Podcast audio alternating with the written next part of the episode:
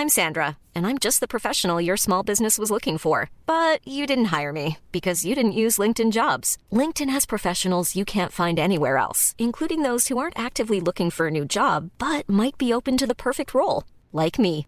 In a given month, over 70% of LinkedIn users don't visit other leading job sites. So if you're not looking on LinkedIn, you'll miss out on great candidates like Sandra. Start hiring professionals like a professional. Post your free job on linkedin.com/people Bonsoir à tous, c'est l'heure de votre rendez-vous du soir. Soir Info en direct sur CNews jusqu'à minuit pour décrypter, analyser, débattre de tout ce qui fait l'actualité. La présentation des invités dans quelques secondes. D'abord le rappel de l'actualité, Audrey Chiombo. Lancement du processus de renationalisation de l'entreprise EDF. L'opération chiffrée à 9 milliards 700 millions d'euros est voulue par le gouvernement. Objectif relancer le nucléaire après une année difficile pour le groupe. L'État possède aujourd'hui 84% d'EDF. Il souhaite contrôler à 100% l'énergéticien français. Une femme et ses deux enfants rapatriés en France hier. Ils étaient retenus dans un camp en Syrie. La mère de nationalité franco-marocaine a été interpellée et présentée à un juge d'instruction. Elle est visée par un mandat d'arrêt pour association de malfaiteurs terroristes criminels et soustraction par un parent à ses obligations légales. Le Nobel de physique attribué à un trio de pionniers du monde quantique, parmi eux le français Alain Aspect. Ils sont récompensés pour leur découverte sur l'intrication quantique. Il s'agit de l'étude de particules dans les technologies de communication ultra sécurisées. Alain Aspect s'est dit fier de rejoindre au palmarès des grands noms de la physique comme Albert Einstein. Enfin en football, Marseille se relance, se lance enfin en Ligue des Champions. L'OM s'est imposé 4-1 ce soir face au Sporting Portugal dans un stade vélodrome à huis clos, mené après 51 secondes les Marseillais ont renversé les Portugais en première période. Sanchez, Harit et Balerdi ont trouvé le chemin des filets. Bemba a scellé la victoire à la 84e minute. Les Phocéens se relancent dans la course au huitième de finale.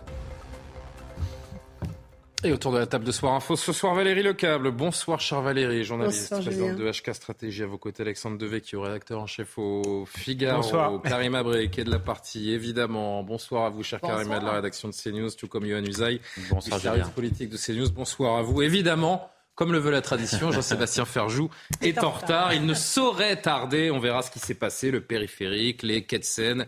Euh, c'est le mystère, hein, évidemment. Euh, il nous dira tout dans, dans quelques instants.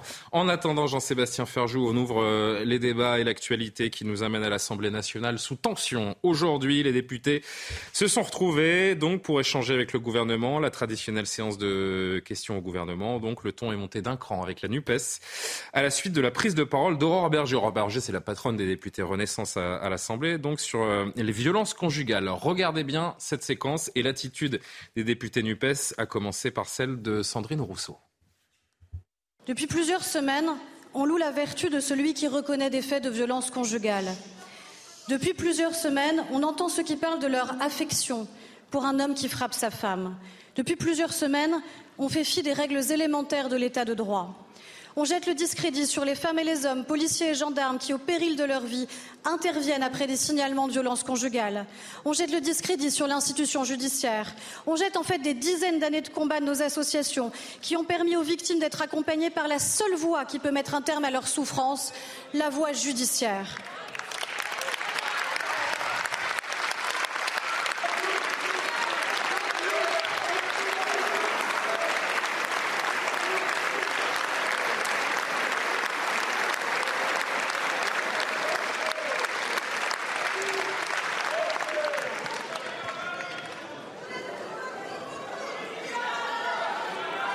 S'il vous plaît, s'il vous plaît, mes chers collègues, seule Berger a la parole. S'il vous plaît. Je crois que ce sujet appelle le calme et non le trouble ou le désordre. Sur le fond, évidemment, Aurore Berger qui fait référence à, l'affaire Quatennens. On a vu cette image Usaï de Sandrine Rousseau qui répond par, euh, on l'a compris ensuite, un signe féministe qui représente un, vagin en représentant ce, triangle, un symbole né dans les années 70 avec euh, les mains, les pouces joints qui fait écho à une célèbre couverture que l'on redécouvre du journal féministe Le, Torchon brûle. Il y a deux choses. Euh, déjà, on voit Sandrine Rousseau qui se retourne, qui regarde derrière elle. Franchement, on a l'impression qu'elle attend que les autres de leur camp la, suivent. Députés de son camp plutôt la suivent. J'ai l'impression qu'elle elle tétanise même ses alliés, Sandrine Rousseau. Ne sais pas si elle les tétanise. En tout cas, on a bien compris qu'effectivement, elle n'avait pas été suivie aujourd'hui, alors que manifestement, elle attendait qu'une partie de la NUPES se lève et, limite, ce qui n'a pas du tout été le cas. Donc on voit que quand elle se retourne, elle est, semble-t-il, manifestement un peu, un peu gênée. Moi, j'ai quand même le sentiment que euh, du côté de la NUPES, il y a une unité qui n'est même plus une unité de façade, qui n'existe plus du tout en réalité. C'est-à-dire qu'il y a des divisions sur tout un tas de sujets et on se demande à quel moment ça va exploser. Parce que si vous regardez bien, il y a la France insoumise, ses excès et ses erreurs de jugement, Europe Écologie, ses excès et ses erreurs de jugement, et puis vous avez de l'autre côté le Parti communiste et le Parti socialiste, qui furent jadis deux partis de gouvernement, qui étaient encore au pouvoir pour le Parti socialiste il y a encore six ou sept ans, et qui aujourd'hui sont noyés dans cette masse, qui ne prennent pas la parole, qui ne disent pas un mot, alors qu'on imagine qu'ils ne peuvent à l'évidence pas adhérer à tout ce qui se dit et qui se fait en ce moment. Quand on a participé à un gouvernement français il y a peu, on ne peut pas être en accord avec les pratiques et avec ce qui se dit aujourd'hui chez certains députés de la France Insoumise et d'Europe Écologie Les Verts. Donc il me semble que cette alliance euh, ne pourra pas durer encore longtemps. Alexandre, je le disais sur le fond, c'est évidemment l'affaire Quatennens qui est évoquée par la députée Aurore Berger. Euh, ce qu'Aurore Berger dénonce, c'est cette manière de s'indigner à géométrie variable de la part de la NUPES depuis plusieurs semaines maintenant. Bah, je pense que ce spectacle, euh, de manière globale, est absolument euh, déplorable, qu'il y a une instrumentalisation de part et d'autre euh, de, la, de la cause des femmes. Alors effectivement, la NUPES, on a tout dit de leur hypocrisie, de leur indignation à géométrie variable, de Sandrine Rousseau et de son côté sénateur McCarthy.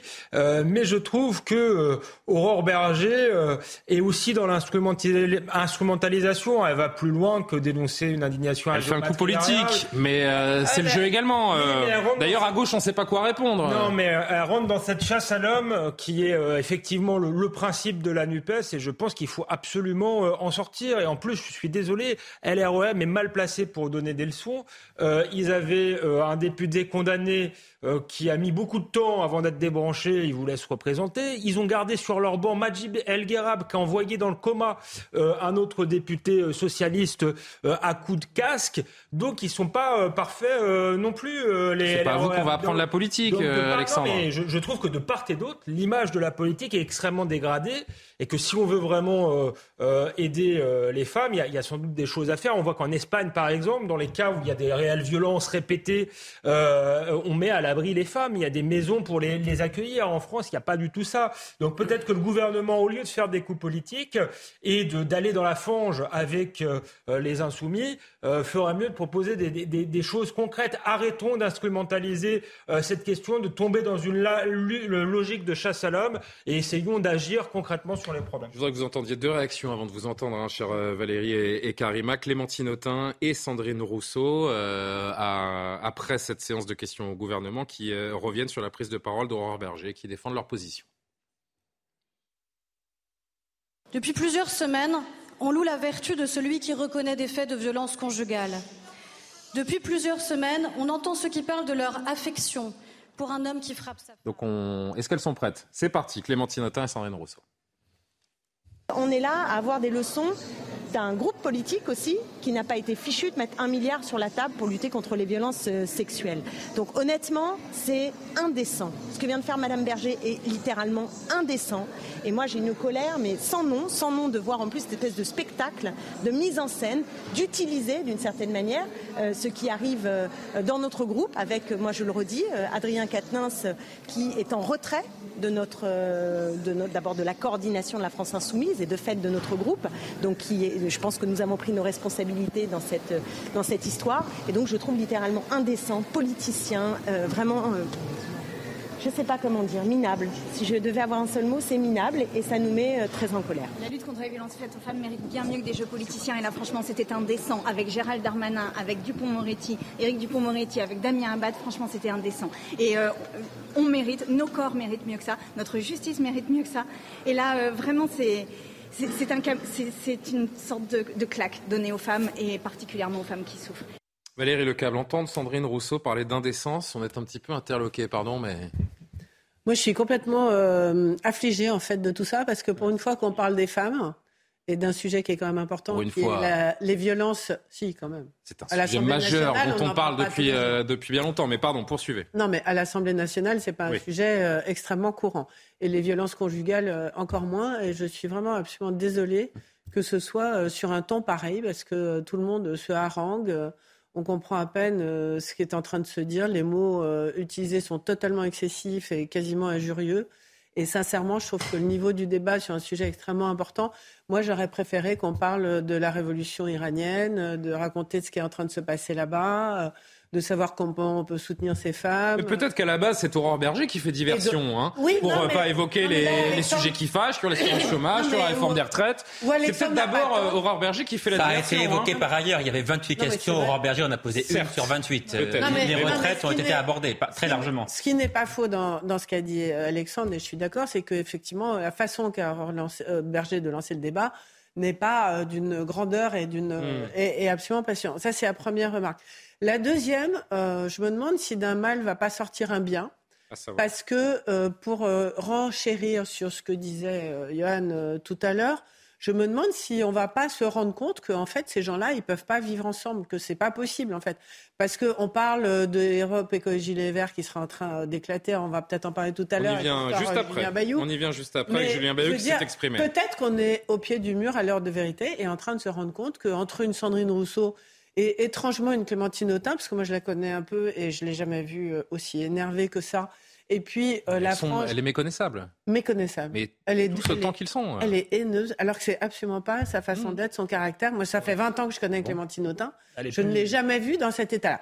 Donc il y a une espèce d'exacerbation des choses qui vont peut-être, comme vous disiez, montrer bah, qu'entre euh, une gauche de gouvernement et ce type euh, de propos, il n'y a pas beaucoup de points communs et que c'est pas très constructif. Et ma troisième réflexion, et sur laquelle j'ai pas une réponse, euh, je ne sais pas si vous avez vu que Sandrine Rousseau fait la une de l'Obs Mhm. cette semaine. Et l'Obs, c'est quand même un journal de gauche institutionnel et qui a toujours porté les femmes de gauche. euh, qui est- C'est c'est le premier, par exemple, qui avait mis Ségolène Royal en une avant qu'elle soit qu'elle gagne la primaire euh, de la gauche. Donc ils ont, ils ont toujours porté une espèce de, de gauche de projet, en fait.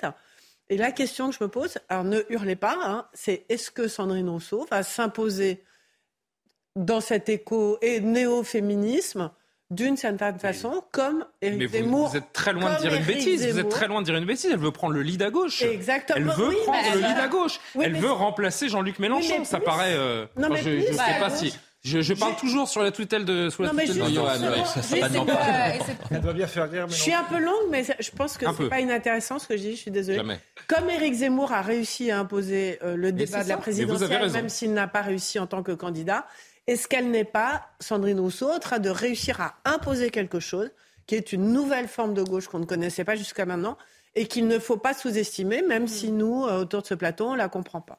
Euh, Karima, je vous donne Oui, la parole. Je euh, voudrais juste qu'on avance un tout petit peu, que vous voyez cette séquence également, parce que c'était le cirque aujourd'hui, tout simplement, à l'Assemblée Ah bah, nationale. Et c'est ce spectacle que renvoient nos députés. C'est ça qui est aussi euh, affligeant. Daniel Obono, elle aussi évidemment de la France Insoumise, rappelée à l'ordre pendant euh, une question et une, une réponse donnée plutôt par la Première ministre Elisabeth Borne, recadrée donc Daniel Obono par euh, Yael Braun-Pivet, la présidente de l'Assemblée. Regardez.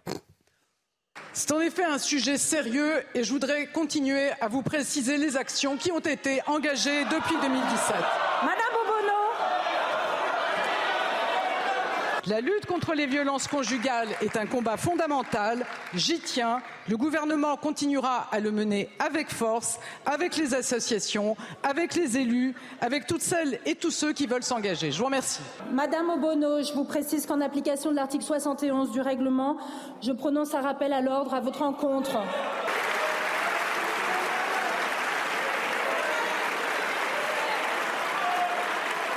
Madame Obono, vous continuez à invectiver l'Assemblée et à invectiver la présidence si c'est ce que vous faites. Donc je prononce un rappel à l'ordre avec inscription au procès verbal.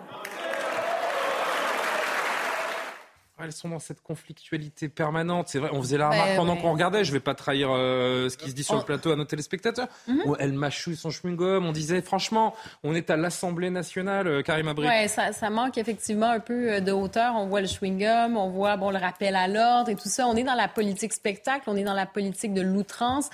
Et pour des sujets comme les violences sexuelles, les violences euh, donc faites aux femmes, ça prend de la collaboration. Ça prend pas la politique du clash. Et en ce moment, ben, c'est ça, c'est le spectacle, le free for all.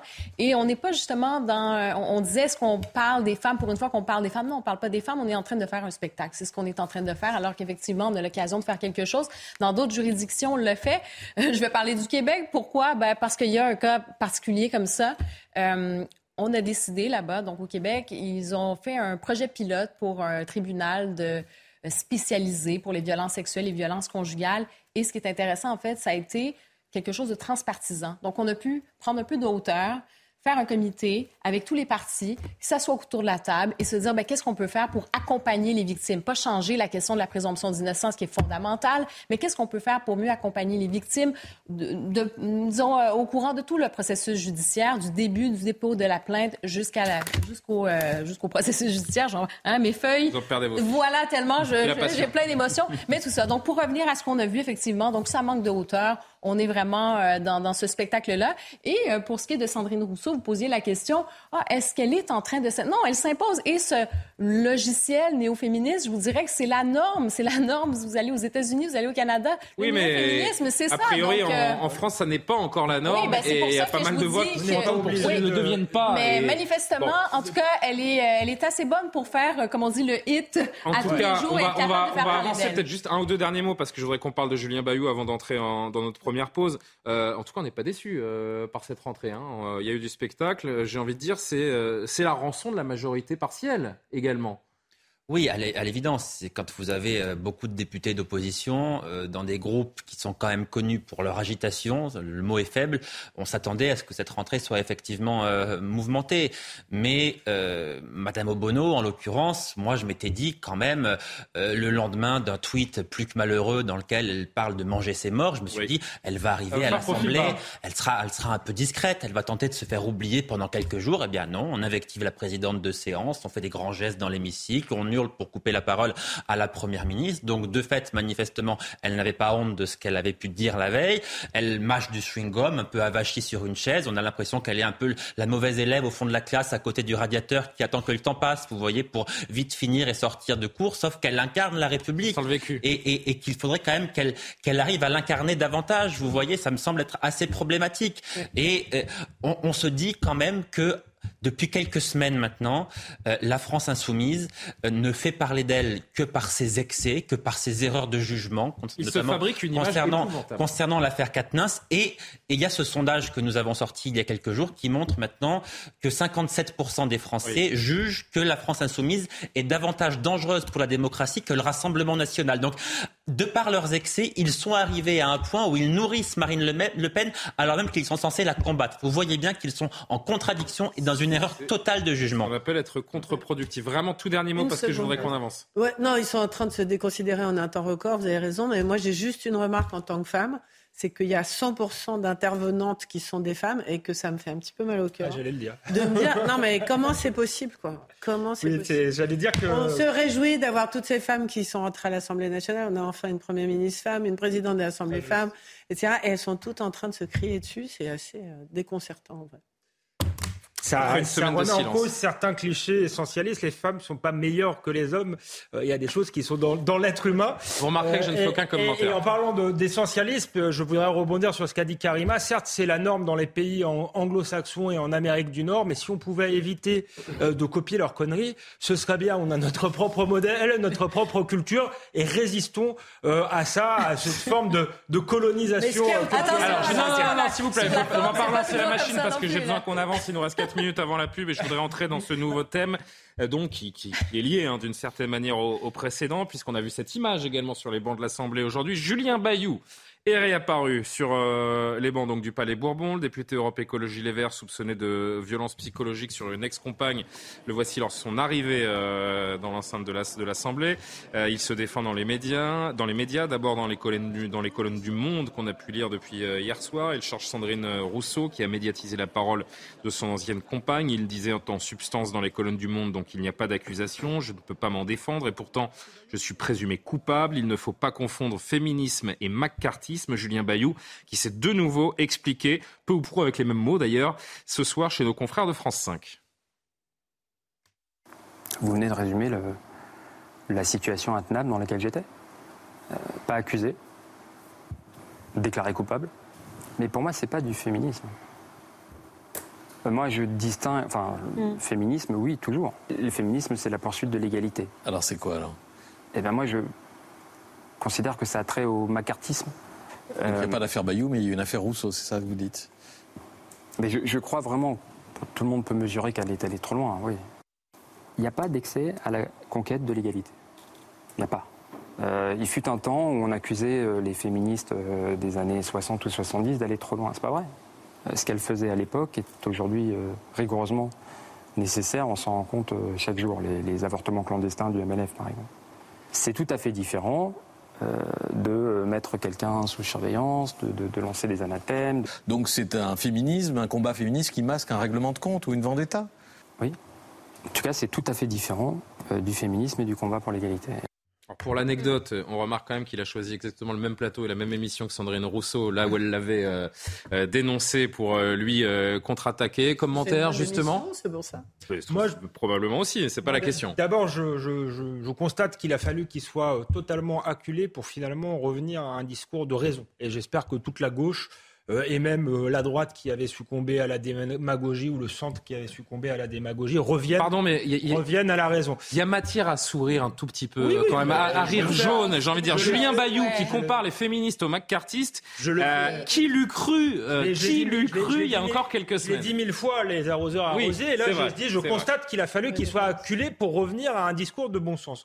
Ensuite, je trouve qu'il met le doigt sur le, véritable problème de fond qu'il faut oser poser, euh, c'est-à-dire qu'on a en réalité euh, deux féminismes. On a un féminisme qui euh, revendique l'égalité des droits et dans lequel on peut se reconnaître, dans lequel je me reconnais personnellement. ce sont par exemple les féministes qui se lèvent en Iran, mais qu'on progresse en France sur l'égalité salariale, sur certaines questions, qu'on combatte les gens qui, qui sont violents avec les femmes, ça me paraît tout à fait justifié.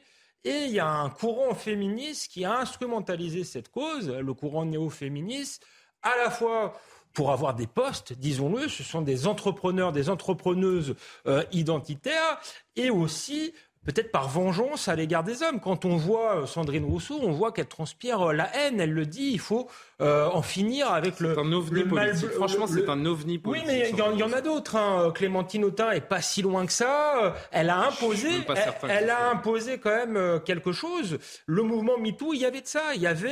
mais le mouvement MeToo, il faut le saluer. C'est la méthode qui pose problème. Moi, je ne salue pas complètement le mouvement MeToo parce que dès le départ, il y avait le problème de la délation euh, sans preuve. C'est la méthode. que la parole des femmes euh, surgisse, c'est euh, une excellente chose. C'est la méthode. Le la, la, méthode était contestable, donc il aurait fallu la, la, contester tout de suite. Et on voyait bien que derrière, c'était travaillé par des idéologues qui expliquaient qu'il fallait en finir avec le mal blanc occidental. Donc là, on est dans une logique revancharde qui n'a rien à voir, je crois, avec le féministe. Sandrine Rousseau, mais il n'y a pas qu'elle, a fait son premier roman. Elle expliquait que c'est un roman criminel où une femme épluchait un homme comme une patate. Euh, si vous voulez, elle le découpait en, C'est un peu ce qu'elle a fait avec Julien Bayou. Et voilà, donc on voit bien quel est le, quel est le message. Donc, Julien Bayou, monsieur patate. Et, rompre avec ce féministe-là et aller vers un féminisme à la bas On va marquer notre première pause. Évidemment, chacun va dire un mot avant qu'on avance sur, euh, sur d'autres thématiques et notamment un large chapitre consacré euh, à la guerre en Ukraine parce qu'il se passe encore énormément de choses et il y a des, choses à analyser. Le général Clermont nous rejoindra par, euh, par vidéo pour décrypter tout ça. Mais donc on marque une pause et encore quelques mots sur Julien Bayou qui est contre-attaqué aujourd'hui.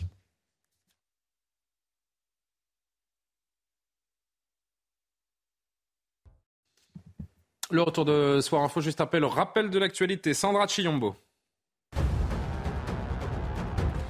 Paris veut geler les avoirs et droits de voyager de responsables iraniens. Après Washington, l'Union européenne souhaite également examiner de nouvelles sanctions. Elle vise à répondre à la répression actuelle en Iran. Au moins 92 personnes ont été tuées depuis le 16 septembre, selon l'ONG Iran Human Rights. Le chargeur universel devient obligatoire dans l'Union européenne. Il concerne les smartphones, tablettes et autres petits appareils électroniques, et ce, quel que soit leur fabricant. Le port de type USB-C devra devenir l'unique chargeur d'ici l'automne 2024. Les ordinateurs portables seront aussi concernés au premier semestre 2026. L'Arabie saoudite organisera les Jeux asiatiques d'hiver 2029. Les 47 épreuves se dérouleront à Trojena, secteur montagneux de Neom. Le projet sera achevé en 2026. Il comprendra des pistes de ski ouvertes toute l'année, un lac artificiel d'eau douce ou encore des hôtels de luxe. Avant de faire le point sur la situation russo-ukrainienne, encore juste 2-3 minutes sur le cas euh, Julien Bayou qui est contre-attaqué. On l'a entendu chez nos confrères de France 5 tout à l'heure, qui compare donc les féministes au macartisme, la fameuse chasse aux sorcières pendant euh, la guerre froide, où les communistes sont désormais devenus donc euh, les hommes supposés violents ou coupables de, maltraitance envers leurs leur compagnes. écoutez Marine Le Pen juste réagir aujourd'hui. Elle pose cette question est-ce que Julien Bayou aurait dénoncé ces attaques si elle visait un autre homme que lui. Rien n'est moins sûr. Écoutez-la. Voilà pourquoi j'ai peu de respect pour, euh, pour ces gens. C'est qu'en réalité, ils ne redécouvrent les principes que quand c'est à leur propre bénéfice. Mais si c'était arrivé à quelqu'un d'autre, d'un autre mouvement politique, vous n'auriez jamais eu le même discours de la part de M. Bayou. Donc il a raison quand il dit ça. Mais il a raison pour tout le monde. Et moi, j'essaie toujours de me tenir à cette ligne.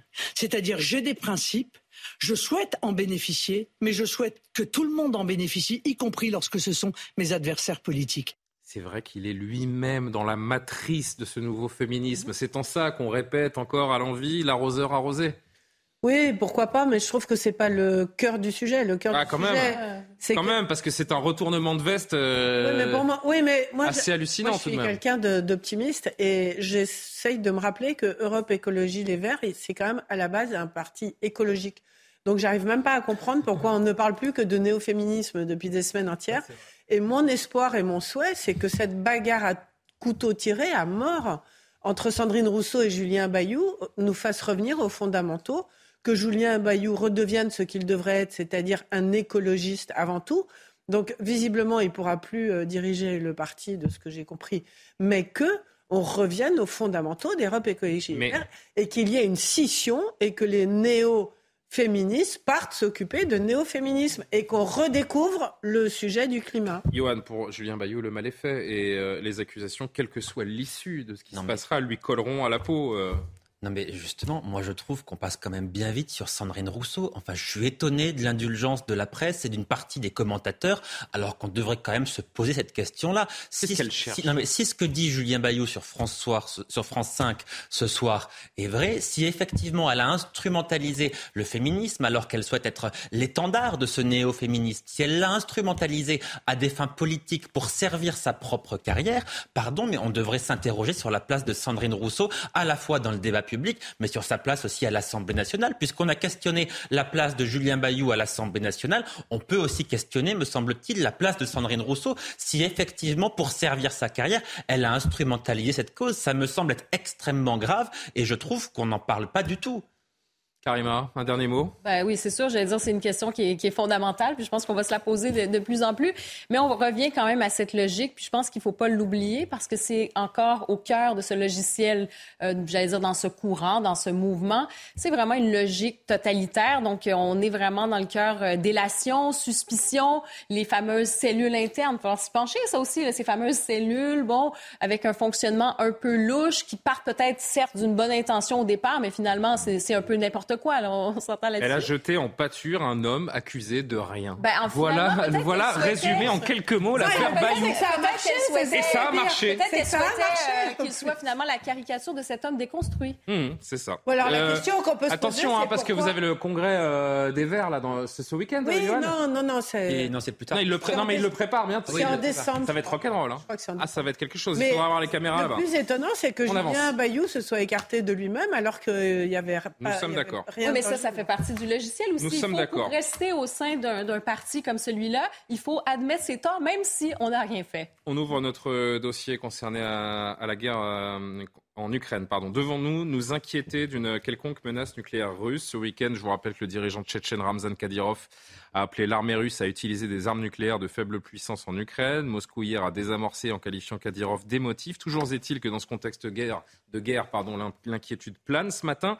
L'ambassadeur de Russie en France, Alexei Mechkov, était l'invité de Laurence Ferrari. Écoutez-le, on va en débattre ensemble. J'accueille d'ailleurs le général Bruno Clermont. Bonsoir mon général, merci d'être avec nous, consultant euh, défense. Avec vous, on va tenter d'éclaircir plusieurs points parce qu'il se passe beaucoup de choses sur le front, euh, notamment de l'Est ukrainien. Écoutez donc l'ambassadeur sur la menace nucléaire. La doctrine nucléaire russe est très précise. Il n'y a que deux éléments qui permettraient euh, de faire recours à l'arme nucléaire. Premièrement, c'est l'attaque euh, avec l'utilisation des armes nucléaires contre la Russie ou ses alliés, ou l'attaque à l'arme conventionnelle mais à condition que c'est euh, l'existence même de notre État euh, qui, en, qui en est euh, sous menace. Et donc l'approche n'a pas changé. Pour l'instant, il n'y a pas de raison d'utiliser des armes nucléaires tactiques. Mon général, bonsoir. Il n'y a pas de raison d'utiliser l'arme nucléaire pour l'instant, dit l'ambassadeur de Russie en France. Il rassure, mais laisse Planer le doute, j'ai envie de dire. Comment interprétez-vous ce type de propos? Bah, Évidemment, le, pour l'instant est, important. Ça laisse entendre qu'il y a peut-être un instant où, où, les choses se, présenteront de manière différente. Aujourd'hui, la stratégie des Russes, euh, c'est euh, de miser sur, le, sur la mobilisation pour inverser le rapport de force sur le terrain. Euh, la menace nucléaire, elle est, elle est, présente depuis le début de cette opération et elle continuera à planer en permanence, euh, parce que ça fait partie de la stratégie euh, du nucléaire, qui est, de, faire, peur à l'adversaire et, de l'obliger à, se préparer à réagir. Euh, les réactions côté américain ont été assez claires sur le sujet. tout usage de l'arme nucléaire, qu'il soit tactique ou pas tactique, finalement, ça n'a pas beaucoup d'importance parce qu'une arme nucléaire, c'est une arme nucléaire. C'est un seuil que jamais personne n'a franchi depuis 1945, sera suivi de graves conséquences. Donc je pense que les Russes également seront prévenus, et pas plus les Russes que les Américains, aujourd'hui, n'ont envie que ça dégénère en Troisième Guerre mondiale. On dit, euh, et on continue de le dire, euh, ça n'a aucun sens euh, d'utiliser l'arme nucléaire, car la réponse serait immédiate, ce qui veut dire que c'est la raison pour laquelle on, on nomme l'arme nucléaire une force de dissuasion. Le mot dissuasion a-t-il toujours un sens aujourd'hui? Bah, Écoutez, oui, puisque ça fait presque neuf fois de conflit et il n'y a toujours pas eu d'armes nucléaires, donc la dissuasion a fonctionné. Euh, les, Occidentaux ne sont pas entrés en, guerre directement contre la Russie parce que c'est une puissance nucléaire. Donc euh, ils soutiennent euh, l'armée ukrainienne par livraison d'armes et par renseignement interposé, mais on reste toujours dans un conflit indirect, comme c'était le cas à l'époque de la guerre froide entre les, soviétiques et le camp occidental. Pour certains, comme je l'ai nommé il y a un instant, le président tchétchène Ramzan Kadyrov, l'ancien président russe Medvedev, l'armée russe est trop molle. Euh, quel impact sur euh, Vladimir Poutine ce type de déclaration peut avoir selon vous? Ah, C'est vrai que cette déclaration, elle, est étonnante parce qu'en fait, c'est la première déclaration qui est publiée, puisque euh, postée sur Telegram, Kadyrov sait que tout le monde y aura accès, qui critique la stratégie militaire. La question est de savoir qui est derrière la stratégie militaire.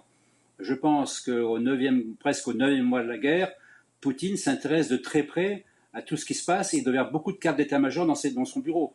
Donc c'est une critique directe de la stratégie adoptée euh, par Poutine, euh, laquelle euh, est mise en œuvre par des généraux sur le terrain qui visiblement manquent un petit peu de compétences et de motivation. Parce qu'il vient de se passer à Liman, là, c'est pas un repli de l'armée russe, c'est un, une débandade de l'armée russe. Ils ont, abandonné des dizaines de matériels et ils sont partis en courant pour, ne, pas subir l'attaque euh, l'attaque ukrainienne. On voit la, ville de Liman, là, quand on voit les photos de matériel qui sont laissés euh, sur le terrain par les Russes, c'est pas digne d'une armée organisée correctement. On va écouter, on va revenir hein, sur ce qui se passe sur le terrain et en effet cette contre-offensive de l'armée ukrainienne qui progresse dans le sud et le sud-est du pays. Je voudrais que on revienne une deuxième fois sur ce que dit l'ambassadeur de, Russie en France, l'armée ukrainienne qui, progresse donc dans le sud, mais les Russes restent implacables sur leur volonté d'annexer ces fameux territoires occupés. Écoutez d'ailleurs l'ambassadeur qui refuse ce fameux terme d'annexion.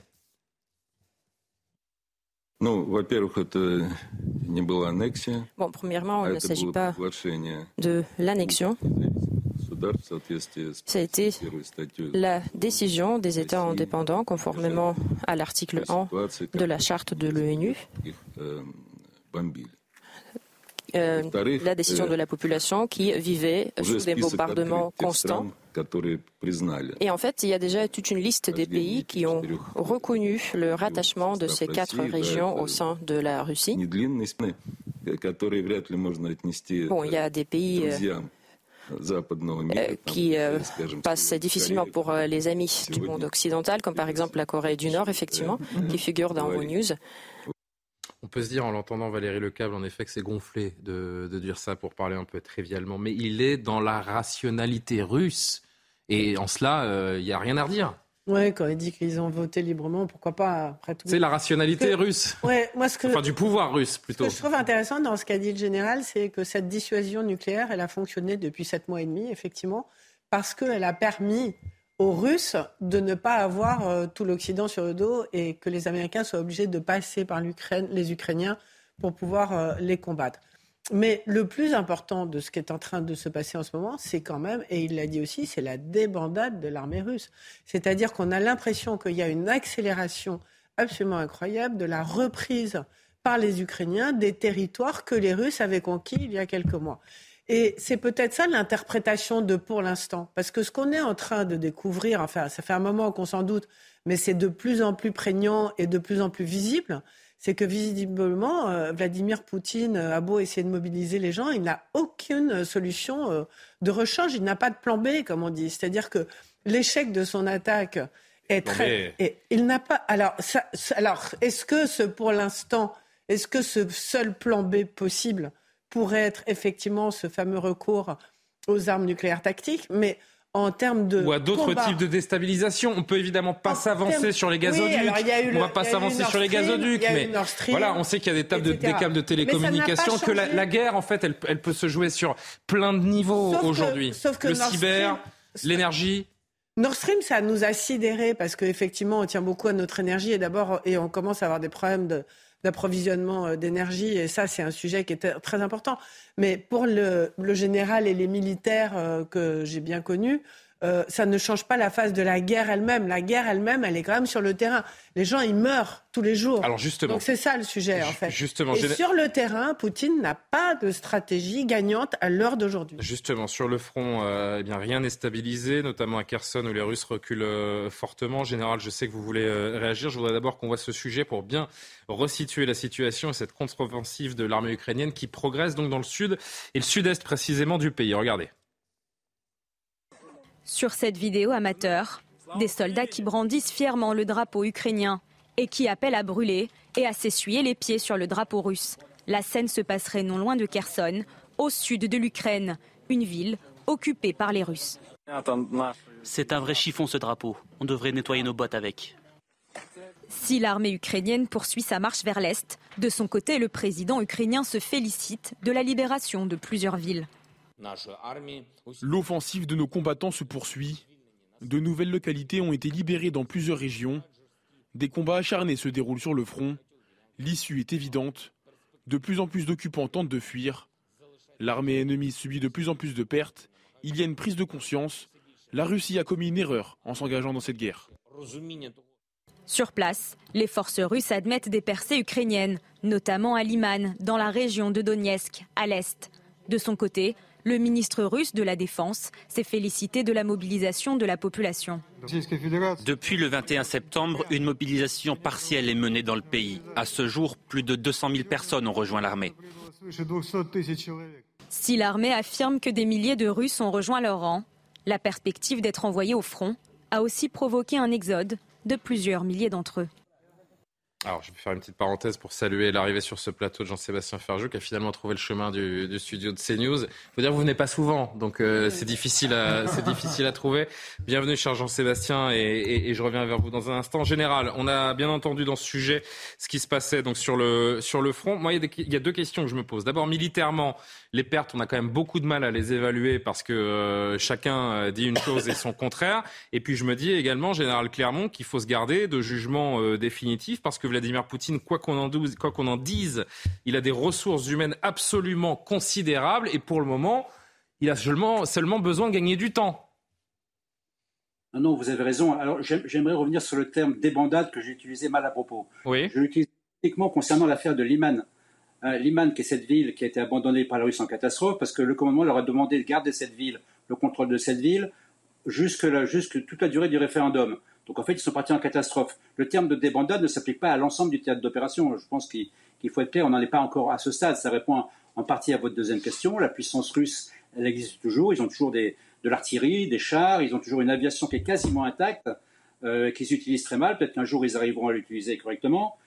Et, donc, euh, sur la question des pertes, euh, il n'y a pas de chiffre officiel, mais ce n'est pas le nombre de combattants tués qui est important, c'est le nombre de combattants mis hors de combat. Hmm. Donc les tués, les blessés, et là effectivement, ce sont des dizaines de milliers, aussi bien du côté russe que du côté ukrainien. Mais général, pardon de vous couper, mais est-ce que le terrain nous dit tout euh, de la capacité russe dans cette guerre? Parce qu'entre l'annonce de la mobilisation partielle, les menaces nucléaires, les annexions, les sabotages des gazoducs, on a quand même une, une, succession de signaux très inquiétants. Est-ce que euh, l'analyse euh, de la situation russe doit s'arrêter au terrain ukrainien? Non, vous l'avez dit, il y a tout un ensemble de, mesures de guerre hybride mises en œuvre euh, par la Russie selon la doctrine russe, euh, qui fait que la guerre ne s'arrête pas que sur le théâtre d'opération, mais c'est malgré tout euh, sur le théâtre d'opération, dans le rapport de force et la ligne de front, que se va se jouer l'avenir de l'Ukraine, beaucoup plus que sur les gazoducs, qui ont intérêt évident, ou, quand même dans les cyberattaques. celui qui gagnera la bataille de l'Ukraine gagnera la guerre. Hmm. Aujourd'hui, Aujourd'hui, le rapport de force est très inquiétant euh, côté, russe, puisque les difficultés auxquelles on, les voit confrontés depuis le 24 février, ils n'arrivent pas à en sortir.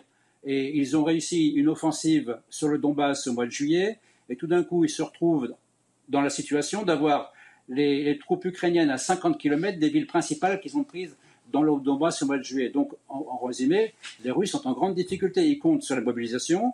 La mobilisation, on voit que les chiffres, à mon avis, sont bidonnés. Je ne vois pas comment ils ont réussi à, récupérer 200 000, euh, réservistes en, si peu de temps. Et surtout, les réservistes, euh, c'est une chose de les regrouper, de les recruter, de les rassembler. C'est une autre de les entraîner et les équiper, les envoyer sur le front. Aujourd'hui, il y a une espèce de course contre la montre avec deux critères importants. Le premier critère, c'est la capacité des Russes à envoyer des réservistes à peu près entraînés sur le front pour renverser le rapport de force. Et le deuxième, c'est la météo qui arrive. L'hiver arrive, l'automne, les pluies, euh, les pistes impraticables, euh, et, on connaît la. Et en fait, la, guerre va prendre certainement se ralentir d'intensité euh, dans. Un avant-dernier extrait de l'ambassadeur de Russie en France, parce que c'est intéressant d'entendre les, ce qui a été dit ce matin face à Laurence Ferrari. On a bien compris évidemment que cette guerre russe, elle est également contre, l'Occident, qui selon Vladimir Poutine veut la perte de, de la Russie. L'ambassadeur qui a pointé lui aussi du doigt l'Occident et très particulièrement bien sûr les États-Unis. Et puis, en ce qui concerne le terme d'invasion sur le territoire euh, de l'État souverain, je pense qu'on peut aussi demander l'avis de nos amis euh, d'outre-mer. Ils ont beaucoup plus d'expérience euh, en termes de l'invasion dans d'autres États souverains, comme Vietnam, l'Irak, la Syrie. La liste est longue. Alors, on aurait pu traduire outre-mer par outre-Atlantique, hein, euh, bien sûr, parce qu'il parle des, États-Unis. Il tire à boulet rouge, Jean-Sébastien, vous qui nous rejoignez sur les, sur les Américains. Il ne comprend pas, l'ambassadeur russe, pourquoi on reproche aujourd'hui à la Russie d'envahir un État souverain, alors que pour lui, les spécialistes en la matière, ce sont les Américains. En gros, c'est ce qu'il dit. Est-ce qu'on doit lui donner du crédit? L'argumentaire classique euh, effectivement déployé par les pro-russes. Je ne crois pas que les Américains aient annexé l'Irak ou qu'ils aient annexé euh, d'autres États, même si incontestablement ils se sont engagés dans un certain nombre de cas sans même euh, la bénédiction du droit international. Les bombardements, notamment sur la Serbie, n'avaient pas été validés par le Conseil, de sécurité des Nations Unies. Donc on peut toujours reprocher ce que les Américains ont fait dans le passé ou ce qu'ils font peut-être même euh, aujourd'hui, mais même à supposer que les États-Unis soient dans un impérialisme, est-ce que pour autant ça en justifie un autre? Est-ce que pour autant ça, justifie la sauvagerie qui a pu être déployée par les troupes russes dans, dans un certain nombre de cas? Donc je crois que les Russes vous savez, il suffit de regarder la télévision russe à l'heure actuelle hein, et la télévision d'État russe. On entend les propagandistes du Kremlin qui se décrivent eux-mêmes euh, comme tels, comme euh, Vladimir Solovyov, comme euh, Margarita Simonian, comme d'autres, qui reconnaissent que la situation est profondément inquiétante, qui appellent à des exécutions sommaires des responsables justement des défaites militaires en cascade. Parce que là, ce qui est en train de se passer sur Kherson, c'est quand même l'armée ukrainienne qui annonce d'heure en heure la progression vers de nouveaux villages. Ça ne veut pas dire que la guerre soit terminée terminé. Non. Puisque, évidemment. Parce que, comme on le disait avant que vous arriviez, il y a des ressources quand même côté, côté russe. Et on ne faut pas, faut pas préjuger de, de, ce que sera demain. Joe Biden a annoncé, les États-Unis ont annoncé aujourd'hui, 625 millions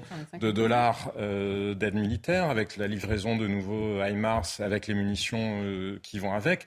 Je pense que la Russie, objectivement, est plus dans une situation de faiblesse parce que toutes les armes que la Russie a dites qu'elle avait, les armes hypersoniques, euh, les armes justement qui étaient censées brouiller les ondes, etc., si elle les avait, pourquoi ne les aurait-elle pas employées À commencer par le fait d'éviter cette humiliation d'annexer des territoires qu'elle ne contrôle pas et qu'elle contrôle encore moins le lendemain du référendum? Et elle joue sur l'argument quand même qu'ils n'ont pas encore décidé où seraient exactement les frontières. Donc, on essaie encore de garder la face. Mais effectivement, on est encore dans le vocabulaire de deux puissances. Euh, on essaie de se protéger un peu. Et tant que les États-Unis fournissent l'argent, on voit que Zelensky se sent très fort, se sent confiant. Encore là, c'est une guerre de com aussi. Euh, mais tant qu'il y a l'appui des Américains comme ça, ben, ils, se retrouvent dans une situation assez euh, difficile côté russe. Deux puissances, dit Karima, mais j'irais presque au-delà de, de, ce que dit Karima Brick, c'est que Poutine parle de Russie comme d'une civilisation à elle seule. C'est un État-civilisation contre l'Occident, euh, dans, dans, encore une fois, dans cette rationalité poutinienne. Ça, c'est tout l'historique. Et, général, je reviens vers vous juste après. C'est tout l'historique et c'est toute euh, l'âme russe euh, qu'essaye de porter Vladimir Poutine, qui essaye aussi de reconstituer l'ancienne URSS, etc., mmh. etc. Mais ce que je trouve intéressant aussi, c'est qu'on est vraiment quand même en train de découvrir sur le terrain à quel point les Ukrainiens sont entraînés, en fait. C'est-à-dire euh, à quel point ils, ont, ils se sont entraînés pendant toutes ces années avec les Américains, avec les Anglais, avec ça et à quel point ils sont euh, guerriers et efficaces dans la façon qu'ils ont de faire la guerre. Et ça, je pense que euh, Vladimir Poutine ne s'attendait pas du tout à ça non plus, en fait. Sur cette question, euh, mon général, vous voulez réagir? Non, non, très bon commentaire. Il ne s'attendait pas du tout à, ce niveau de performance de l'armée ukrainienne. Et il s'attendait, à mon avis, pas plus à ce niveau de sous-performance de l'armée russe. C'est le ah différentiel des deux qui, qui, fait que la situation est très, très, très difficile elle doit être, elle est très préoccupante parce que les Russes sont en grande difficulté. Euh, aujourd'hui, ça a été mentionné, ils ont gagné 30 km euh, au nord de Kherson, 30 km dans la journée. Ça veut dire que les Russes euh, se replient à vitesse grand V. Alors, les, combats, les, combattants avancent, mais les Russes se replient. Donc, si la question c'est de savoir quand les Ukrainiens seront aux portes de Kherson, est-ce qu'il y aura un siège de Kherson? Je rappelle que si Kherson tombe, vous regardez la carte, hein, la prochaine étape c'est la Crimée. Et, la Crimée, euh, dans l'esprit de Poutine, c'est pas tout à fait comme le reste. Il y a une base qui s'appelle Sébastopol, hein, qui est tout en bas, une base navale, qui est le seul accès de l'immense Russie aux mers chaudes. Euh, la bataille de la Crimée euh, risque d'être une bataille qui peut, elle, on en avait parlé là, concernant l'existence de l'État menacé, justifier des actions qu'on ne souhaiterait pas de la part de Poutine. Général, euh, si vous avez encore 5-10 minutes à nous accorder, on va marquer une pause. Je voudrais qu'on évoque peut-être un, dernier versant euh, au-delà du, théâtre d'opération et, du terrain, euh, si les sanctions et les mesures prises contre, contre la Russie font qu'on puisse imaginer voir Vladimir Poutine et le Kremlin plier. On va marquer une courte pause. Vous restez avec nous, Général, encore 5 minutes Merci beaucoup. On vous a pas entendu, mais on a vu que vous acquiesciez. À tout de suite. Soir Info revient.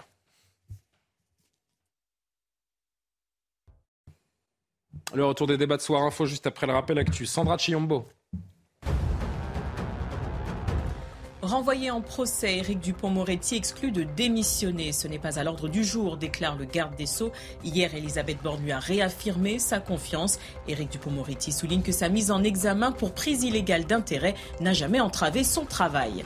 Trois casques bleus bangladais tués en Centrafrique. Un quatrième a été blessé. Leur véhicule a été victime d'un engin explosif dans la nuit de lundi à mardi. Les troupes étaient en patrouille sur l'axe Kui-Botong, à environ 5 km de la base temporaire de la mission de maintien de la paix.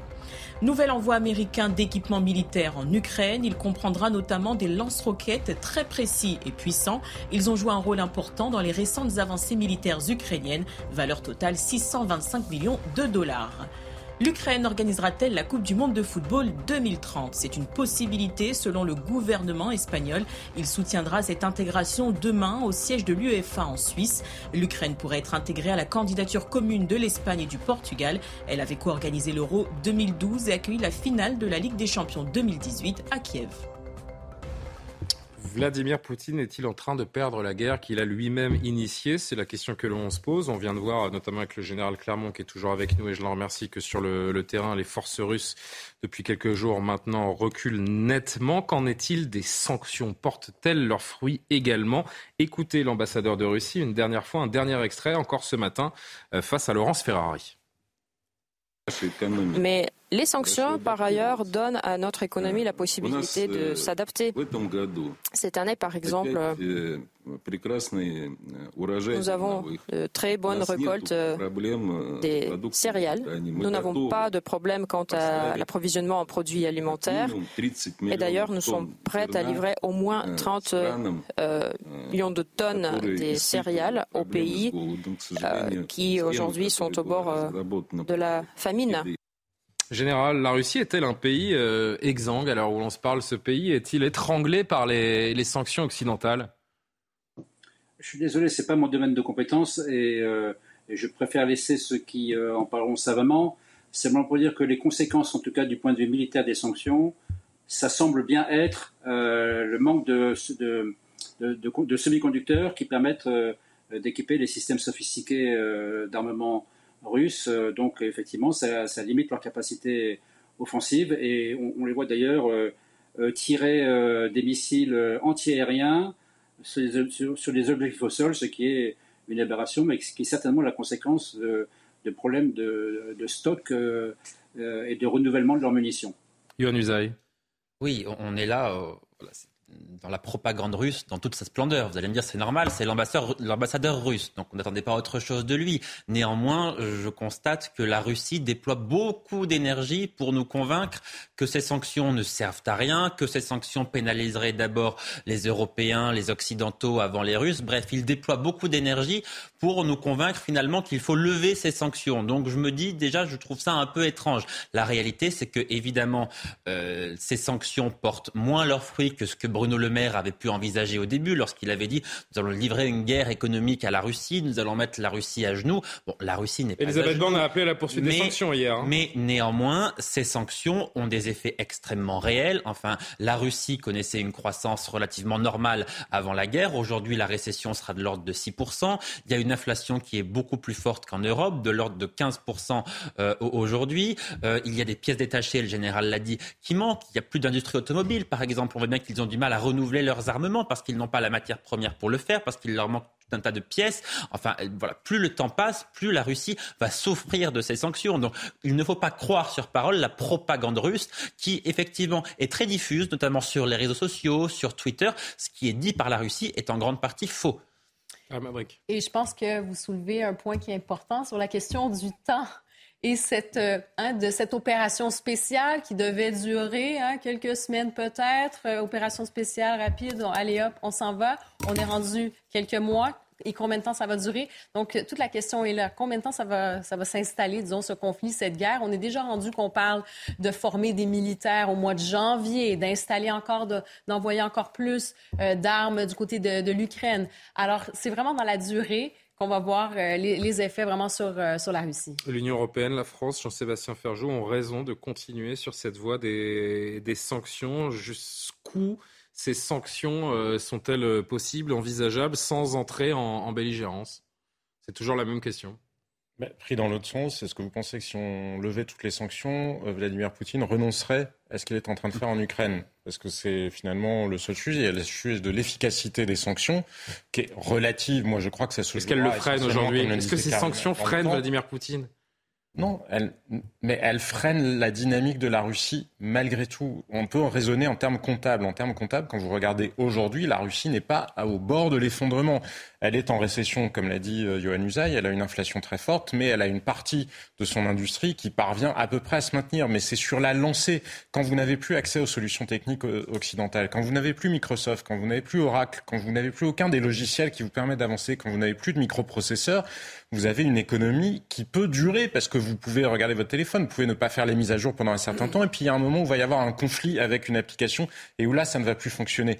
Et c'est ce à quoi les Russes vont être confrontés. Je pense que là, Vladimir Poutine est en train de condamner la Russie à devenir une espèce d'économie sud-américaine ou brésilienne peut-être, c'est-à-dire extrêmement concentrée sur les matières premières, avec quasiment rien à côté. D'autant que la Russie était déjà un pays qui partait avec beaucoup de retard. Quand vous regardez, par exemple, le PIB, euh, le PIB russe, alors qu'il y a 140 millions d'habitants en Russie, il est à peu près au même niveau que l'Italie. En pouvoir d'achat, c'est trois fois moins que le pouvoir d'achat des Français. Donc quand vous partez d'une situation avec un pays qui dépose très peu de brevets technologiques, parce qu'en dehors du domaine de l'armement, les Russes ne savent quasiment rien faire sans l'assistance justement des Occidentaux. Non, mais c'est une réalité. Je ne vous parle pas de Russes en tant qu'individu, je vous parle de l'économie russe. Quand vous regardez les entreprises, la production pétrolière, par exemple, russe a chuté de plus de 30% parce que les Occidentaux ne sont plus là pour faire tourner justement les installations euh, pétrolières.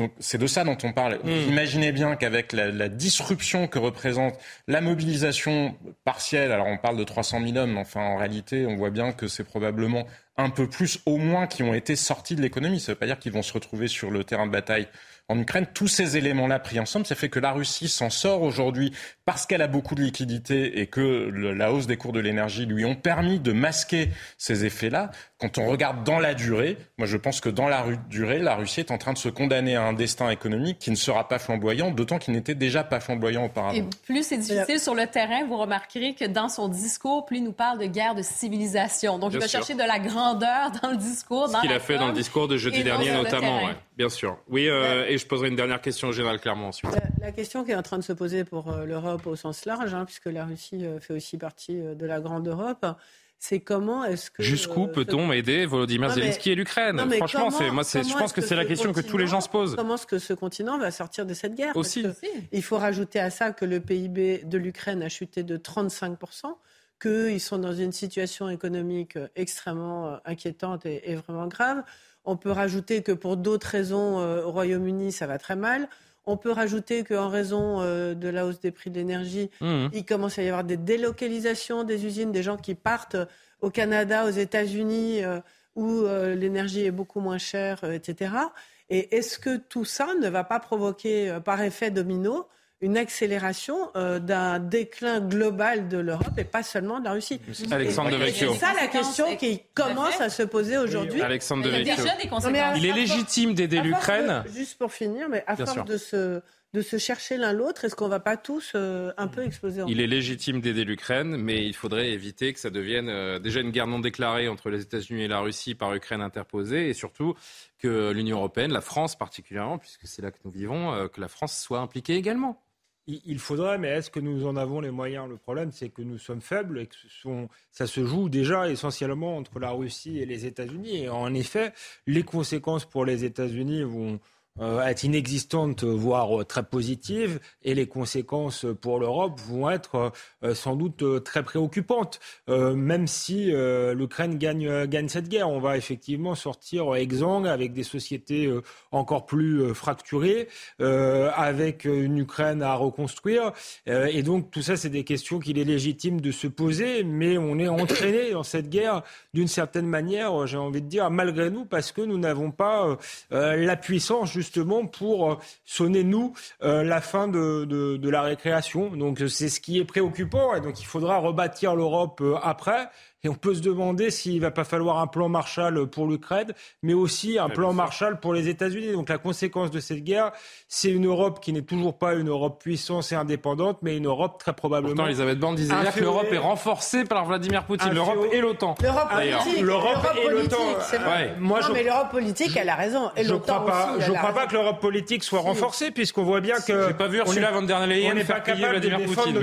Notre, intérêt. Donc c'est une Europe pas en même temps, pas en même temps. Plus inféodée que jamais aux États-Unis qui ressortira de cette non, guerre. Attendez, non, il faut Alors, très vite, parce que je voudrais donner le mot de la fin en général non, et, et on va avancer dans nos il faut sujets. quand même ajouter que tous les, pays, tous les pays du Nord, la Suède, la Finlande, les pays baltes, etc. Ils demandent tous leur adhésion euh, à l'OTAN. Oui, ah, c'est ce que je non, dis. mais, oui, mais donc c'est un renforcement, c'est un renforcement. Vous pouvez de l'OTAN, mais pas de l'Europe. Que c'est un affaiblissement. Tout, encore une fois, ça oui, dépend ce qu'on entend par l'Europe. Est-ce qu'on veut une Europe indépendante ou est-ce adhérer à l'OTAN, ça veut dire quoi Ça veut dire demander la protection des États-Unis. Jusqu'à preuve du l'Europe fait partie de l'OTAN, donc vous pouvez pas séparer bon. l'Europe. Mais après, dernier mot. Vraiment, je voudrais qu'on avance. très vite, Jean-Sébastien. Mais juste sur l'économie, évidemment que l'Europe est face euh, à un hiver et à des années compliquées, mais pris dans l'autre sens. Est-ce que vous pensez que demain on dit bon, on s'en fiche de la guerre, on remet les gazoducs en marche, fin de Nord Stream 2, puisque Gazprom d'ailleurs a dit qu'eux étaient prêts à livrer du gaz par Nord Stream 2. Est-ce que vous pensez que les Allemands vont se remettre dans une situation de dépendance énergétique? De toute façon, les erreurs que nous avons commises, nous les avons commises. Les erreurs que nous avons commises, qui ont entraîné une part de désindustrialisation, nous les avons commises. L'égoïsme allemand qui impose sur la zone euro une politique monétaire notamment qui ne convient pas justement à la plupart des autres économies, nous les avons commises. Regardez ce qui est arrivé aux Italiens qui ont perdu 30% de leur, euh, de leur euh, pouvoir d'achat, de leur richesse euh, depuis, depuis l'entrée de l'euro. Les Allemands, ils sont en train de faire déjà vous plaît, Valérie, je vous en prie. Toutes ces questions-là, il faut avoir le courage, il faut aller, il faut avoir le courage de les poser et d'y apporter des réponses claires. Non, je veux juste rebondir sur ce que disait Alexandre de Vecchio, qui parlait des conséquences de la guerre. Bien sûr, il y a tout un cas de conséquences, mais la faute à qui? C'est quand même la responsabilité de Vladimir Poutine. Ce n'est pas la responsabilité des Américains ni des Européens. Et, pas dit ça. et, non, mais vous, vous, avez semblé le sous-entendre parce que vous, parlez des conséquences. Mais il, y a un responsable de cette situation et un seul, c'est Vladimir Poutine. Pas, vous, pas parlez, vous parlez d'une Europe. Pas contraire. Je dis juste que nous n'avons pas la puissance comme nous l'avons fait. Mais alors précisément, je suis d'accord avec Jean-Sébastien Ferjou euh, et qu'il va falloir affronter euh, nos erreurs à un moment ou à un autre. Nous n'avons pas la, la, puissance pour imposer la fin de cette mais guerre. Mais ça veut dire quoi vous souhaitable maintenant qu'on trouve un terrain de négociation euh, simplement. Non, mais ça, d'accord, euh, tout le monde est d'accord là-dessus. Mais les États-unis veulent mais, euh, aller jusqu'au bout. Non, mais pardon, mais vous, dites, faire tomber le régime. Vous dites qu'il faut une Europe indépendante. Qu'est-ce que ça veut dire une Europe indépendante? Ça veut dire que si l'Europe était indépendante, on, on, arrête, on arrête, donc on bah, arrêterait de soutenir l'Ukraine. C'est ce que vous dites. Pas de soutenir l'Ukraine, et peut-être. Moi, je trouve ça choquant. Voilà, pardon, bah, hein, mais je, je, trouve que ces propos sont choquants. Bah, et bah, je vais, je vais les expliciter. C'est bien qu'on ait des désaccords. Ça s'appelle la démocratie. Simplement, je pense qu'il serait peut-être, oui, dans notre intérêt, pas d'arrêter de soutenir l'Ukraine, mais d'encourager l'Ukraine euh, à négocier, à trouver un terrain d'entente, pas nécessairement à reprendre tous les territoires, euh, à aller jusqu'en Crimée, et pas nécessairement à faire tomber le régime de Vladimir Poutine, parce que s'il tombe, on ne sait pas si le régime d'après sera pas pire, bah et si on n'aura pas une guerre civile en Russie. Mais bien ah sûr que si. Vous avez vu les nationalistes qui soufflent dans le dos de, de Vladimir Poutine, qui lui demandent d'utiliser la bombe atomique, enfin l'arme nucléaire en tout cas. Général Clermont, pour conclure, si on va jusqu'au bout de la morale, de la morale de, l'Occident, des valeurs de l'Occident, qu'on suit Zelensky jusqu'au bout, avons-nous les moyens de le faire? Militairement, bien sûr. qui est on? Mais oui, qui est on? C'est l'Occident et les vertus et les valeurs occidentales. Général Clermont, c'est au général Clermont que je m'adresse. s'il s'agit de mettre toutes les forces de l'OTAN dans la guerre, il n'y a pas de problème, on peut le faire. Hein. Les forces de l'OTAN, euh, c'est des centaines de milliers d'hommes, des, milliers d'avions, euh, des bâtiments on peut faire la guerre à la Russie. C'est tout à fait possible, techniquement. Mais il ne reste pas moins que les États-Unis, euh, la France, la Grande-Bretagne euh, et la Russie sont euh, quatre puissances nucléaires qui, dont la sécurité repose sur le principe de la dissuasion, qui est le principe qu'on ne, se fait pas de guerre entre, entre pays qui possèdent l'arme nucléaire. Ça, on peut prendre le problème par tous les bouts. ça reste une donnée incompressible. Et en sortir, c'est prendre des risques très importants. Moi, j'aimerais terminer par peut-être un, point très rapide. On a mm-hmm. assisté cette semaine à un double tournant. Premier tournant, c'est la première fois que les Russes reculent vraiment. Je ne parle pas de la reculade du 24 février, là, ils sont complètement plantés sur l'évaluation de la résistance ukrainienne. Je parle des Russes qui ont décidé d'attaquer, de contre-attaquer, de mettre un maximum de moyens, ils reculent. Ça veut dire qu'une défaite russe, partielle ou totale, est envisageable. Ça, c'est la nouveauté. Euh, je ne pense pas que beaucoup de gens auraient dit ça il y a un mois ou il y a deux mois. Deuxième élément, concernant les négociations, on a assisté à une déclaration, on a entendu une déclaration de, du président Zelensky qui a déclaré qu'il ne négocierait jamais rien du tout avec Poutine. Sous-entendu, tant que Poutine restera au pouvoir. Ça, ça ouvre une nouvelle dimension à la guerre à laquelle on assiste. Général, pardon, mais je c'est un peu la question à un million d'euros que je vais vous poser. Mais euh, vous êtes un éminent spécialiste euh, des questions de, défense. J'imagine euh, que vous collaborez, discutez avec d'autres grands spécialistes de, ces questions-là. Comment est-ce que ça peut se terminer? Bah, Écoutez, la, réponse va être un, très long silence. Personne ne sait comment ça peut se terminer. C'est bien le problème de cette guerre. Il y a deux volontés farouches des deux côtés. Il y a quand même une volonté farouche qui est un peu moins farouche, je trouve, c'est celle de Poutine.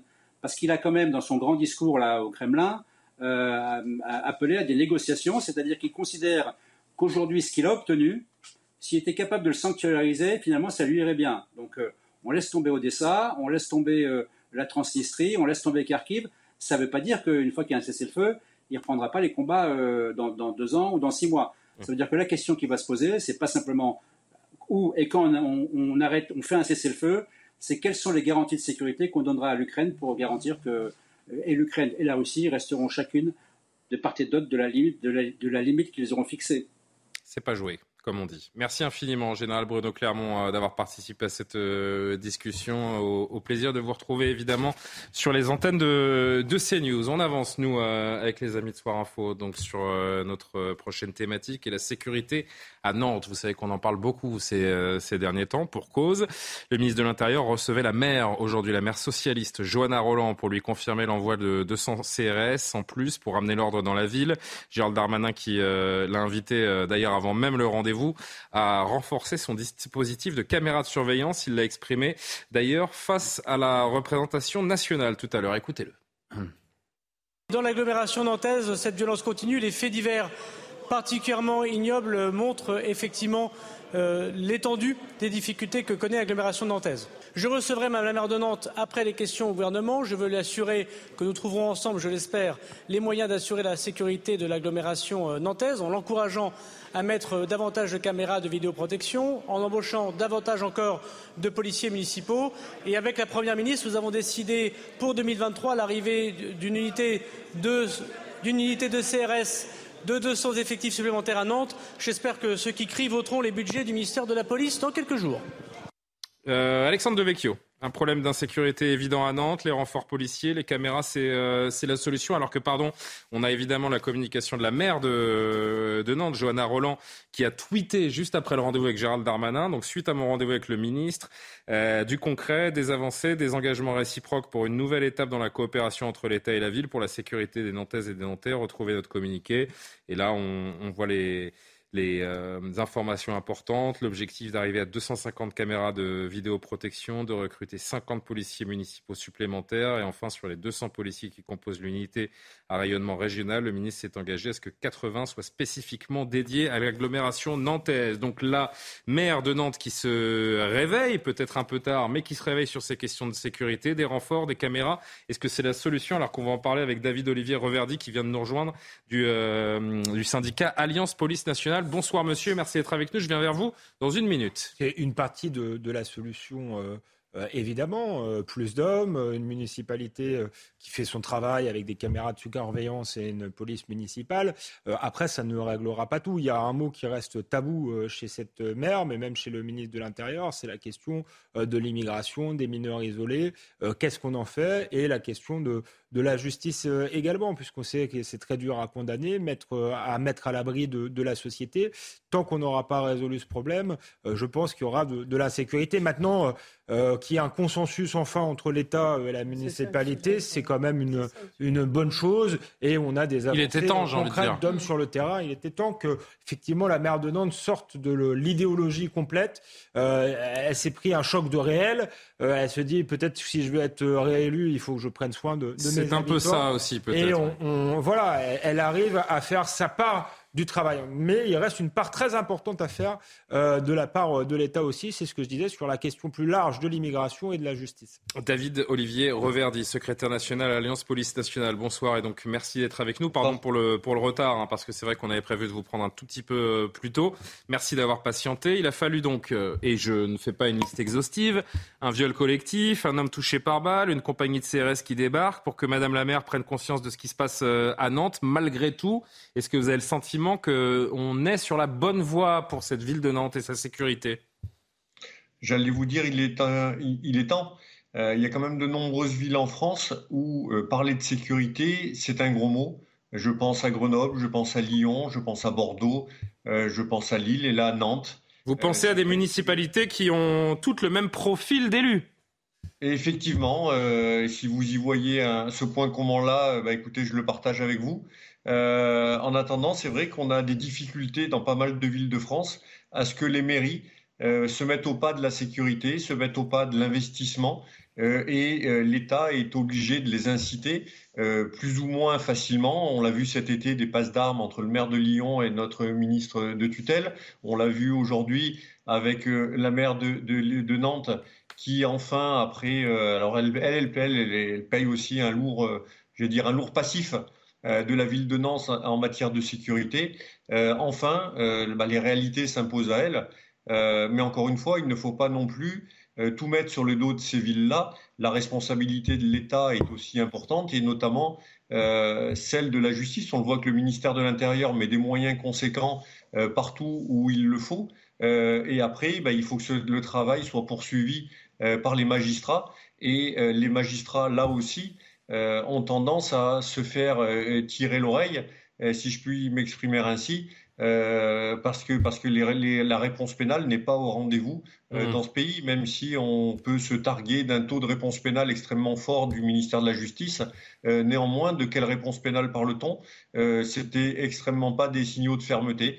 Des rappels à la loi qui, qui n'existent plus aujourd'hui, mais qui sont substitués par un mécanisme à peu près équivalent, des alternatives aux poursuites de plus en plus nombreuses et des incarcérations qui restent, j'allais dire, euh, largement insuffisante, mais aussi dictée par le nombre de places en prison que l'on n'a pas. Monsieur Reverdy, la question de la justice, évidemment, elle est cruciale et on en parle très régulièrement, notamment sur, euh, sur notre antenne. Pardon de vous poser cette question, mais je me suis renseigné euh, aujourd'hui sur le sujet de la police à Nantes. Et on m'a expliqué qu'il y a une part, et, vous êtes là pour me répondre, hein, bien sûr, il y a une part de mauvaise volonté de la police concernant les patrouilles. Il faut faire de la patrouille à pied. C'est ce qui marche. Le problème, c'est que les policiers à Nantes, me dit-on, restent dans leur voiture. Il y a une grosse pression sur ce sujet entre la préfecture et les effectifs. D'abord, première partie de ma question, est-ce que vous confirmez cela? Et ensuite, pourquoi n'y a-t-il pas plus de patrouilles à pied puisque les policiers, là aussi confirmez-moi, ont des primes qui font un tiers de leur salaire précisément pour patrouiller à pied? Est-ce que la police doit également se regarder dans le miroir? C'est ma question. Alors, j'ai envie de vous dire, j'aimerais connaître votre source parce que euh, si je Et vous savez ma réponse, et vous connaissez ma réponse. Donc la question, évidemment, euh, n'obtiendra pas de réponse. Je ne connais rien euh, en matière de police. Euh, parce que nous n'avons aucune prime pour patrouiller à pied, ça n'existe pas. Euh, je vais vous dire patrouiller à pied, oui, il y a des effectifs qui patrouillent à pied lorsque le périmètre le permet, c'est-à-dire généralement c'est euh, les centres urbains, les rues piétonnes et l'hypercentre des villes. Mais en l'occurrence, Nantes est une ville qui a quasiment de mémoire une dizaine de commissariats subdivisionnaires dans sa ville, donc c'est une ville qui est extrêmement étendue. Euh, c'est une ville où euh, aujourd'hui bah, les patrouilles visibles de véhicules nous permettent d'être mobiles d'un point à l'autre, ce que nous nous permettent pas forcément euh, des patrouilles pédestres. donc encore une fois, il n'y a ni prime pour, pour patrouiller à pied, ça n'existe pas. les patrouilles à pied se font, mais aussi par, j'allais dire, par commodité pour d'être présent d'un point A à un point B extrêmement rapidement. Bah, rien de mieux que, que, le, que, les véhicules. Nous n'allons quand même pas prendre le bus ou le tram euh, à Nantes. C'est pas du tout ce que je disais, euh, Bon, euh, si vous l'acceptez, vous restez encore quelques minutes avec nous, cher David Olivier Reverdy, parce qu'on marque une dernière pause et on a encore beaucoup, beaucoup de, sujets en termes d'insécurité, j'allais dire, et de, et de problèmes de délinquance sur lesquels j'aimerais que vous réagissiez, ainsi que nos, nos amis en plateau. Donc on marque une dernière pause dans Soir Info et on se retrouve. La dernière partie de Soir Info. Merci de nous être fidèles, toujours en direct sur CNews. On se retrouve juste après le rappel de l'actualité. Sandra Chiombo. L'Iran fustige l'hypocrisie du président américain. Il devrait plutôt s'inquiéter des nombreuses sanctions contre la nation iranienne. Elles représentent clairement un exemple de crime contre l'humanité, soutient Téhéran. Et pour cause, Joe Biden a promis de nouvelles sanctions contre le pays. Elles font suite à la riposte des autorités aux manifestations. Réunion d'urgence lundi prochain de l'Assemblée générale de l'ONU, et ce à la demande de l'Ukraine et de l'Albanie. Au centre des discussions, la situation en Ukraine après l'annexion de quatre régions par la Russie. L'Assemblée devrait examiner une résolution actuellement en préparation. En football, Marseille se lance enfin en Ligue des Champions. L'OM s'est imposé 4-1 ce soir face au Sporting Portugal dans un stade vélodrome à huis clos. Mené après 51 secondes, les Marseillais ont renversé les Portugais en première période. Sanchez, Harit et Balerdi ont trouvé le chemin des filets. Mbemba a scellé la victoire à la 84e minute. Les Phocéens se relancent dans la course au huitième de finale. C'est dur, nerveux. C'est dur pour la Toujours en compagnie de Karim Abrik, Valérie Lecable, Alexandre Devecchio, Jean-Sébastien Ferjou, Yohann Usa et je remercie David Olivier Reverdy, du secrétaire, secrétaire national d'Alliance du syndicat policier Alliance, d'être encore avec nous. Encore un petit mot sur la, la, ville de Nantes. Je rappelle donc pour ceux qui n'étaient pas avec nous avant la pause, le ministre de l'Intérieur recevait la maire de Nantes aujourd'hui. La sécurité à Nantes est questionnée depuis euh, de longs mois, voire quelques années euh, maintenant. On confirme donc pour la ville de Nantes l'envoi de 200 CRS en plus pour euh, ramener l'ordre dans le centre-ville et puis un nouveau maillage de caméras vidéosurveillance. Est-ce qu'il y a des villes de France, Valérie Leca, vous voulez réagir, qui sont encore épargnées par ce phénomène de, de délinquance et d'ultra-violence? Non, mais je ne sais pas, vous avez dû en parler à cette antenne, mais il y a une, une, enquête internationale sur la sécurité dans les grandes villes du monde euh, qui a été publiée. Alors attention, euh, je, je, vous coupe parce que euh, justement cette enquête, elle est largement discréditée. Ah, et, et, vous lui rappelez que certaines villes de France étaient en dessous du Mexique ou je ne sais quelle ah, nation. C'était totalement erroné. C'était une information à ne surtout pas prendre, pas prendre en compte. Ah, mais qui plus, quand bien même, quand bien même, on est dans une situation où des années de complaisance sont payées cash dans certaines villes de France, et je pense évidemment à Nantes. Non, il y a une dégradation euh, assez rapide hein, au cours des dernières années. Et moi, ce que je voudrais souligner ce soir, quand même, pour être un petit peu positif, parce que ça fait du bien, c'est que le fait que Johanna Roland et euh, Gérald Darmanin se soient rencontrés de cette façon-là, publiquement et tout, et en, en, parlant publiquement, c'est quelque chose de très important. Parce que Johanna Roland, il faut quand même savoir que elle est une des membres importantes. C'est elle est un des emblèmes du Parti socialiste quand mhm. même, et que c'est quelqu'un qui était frontalement dans l'opposition euh, jusque-là.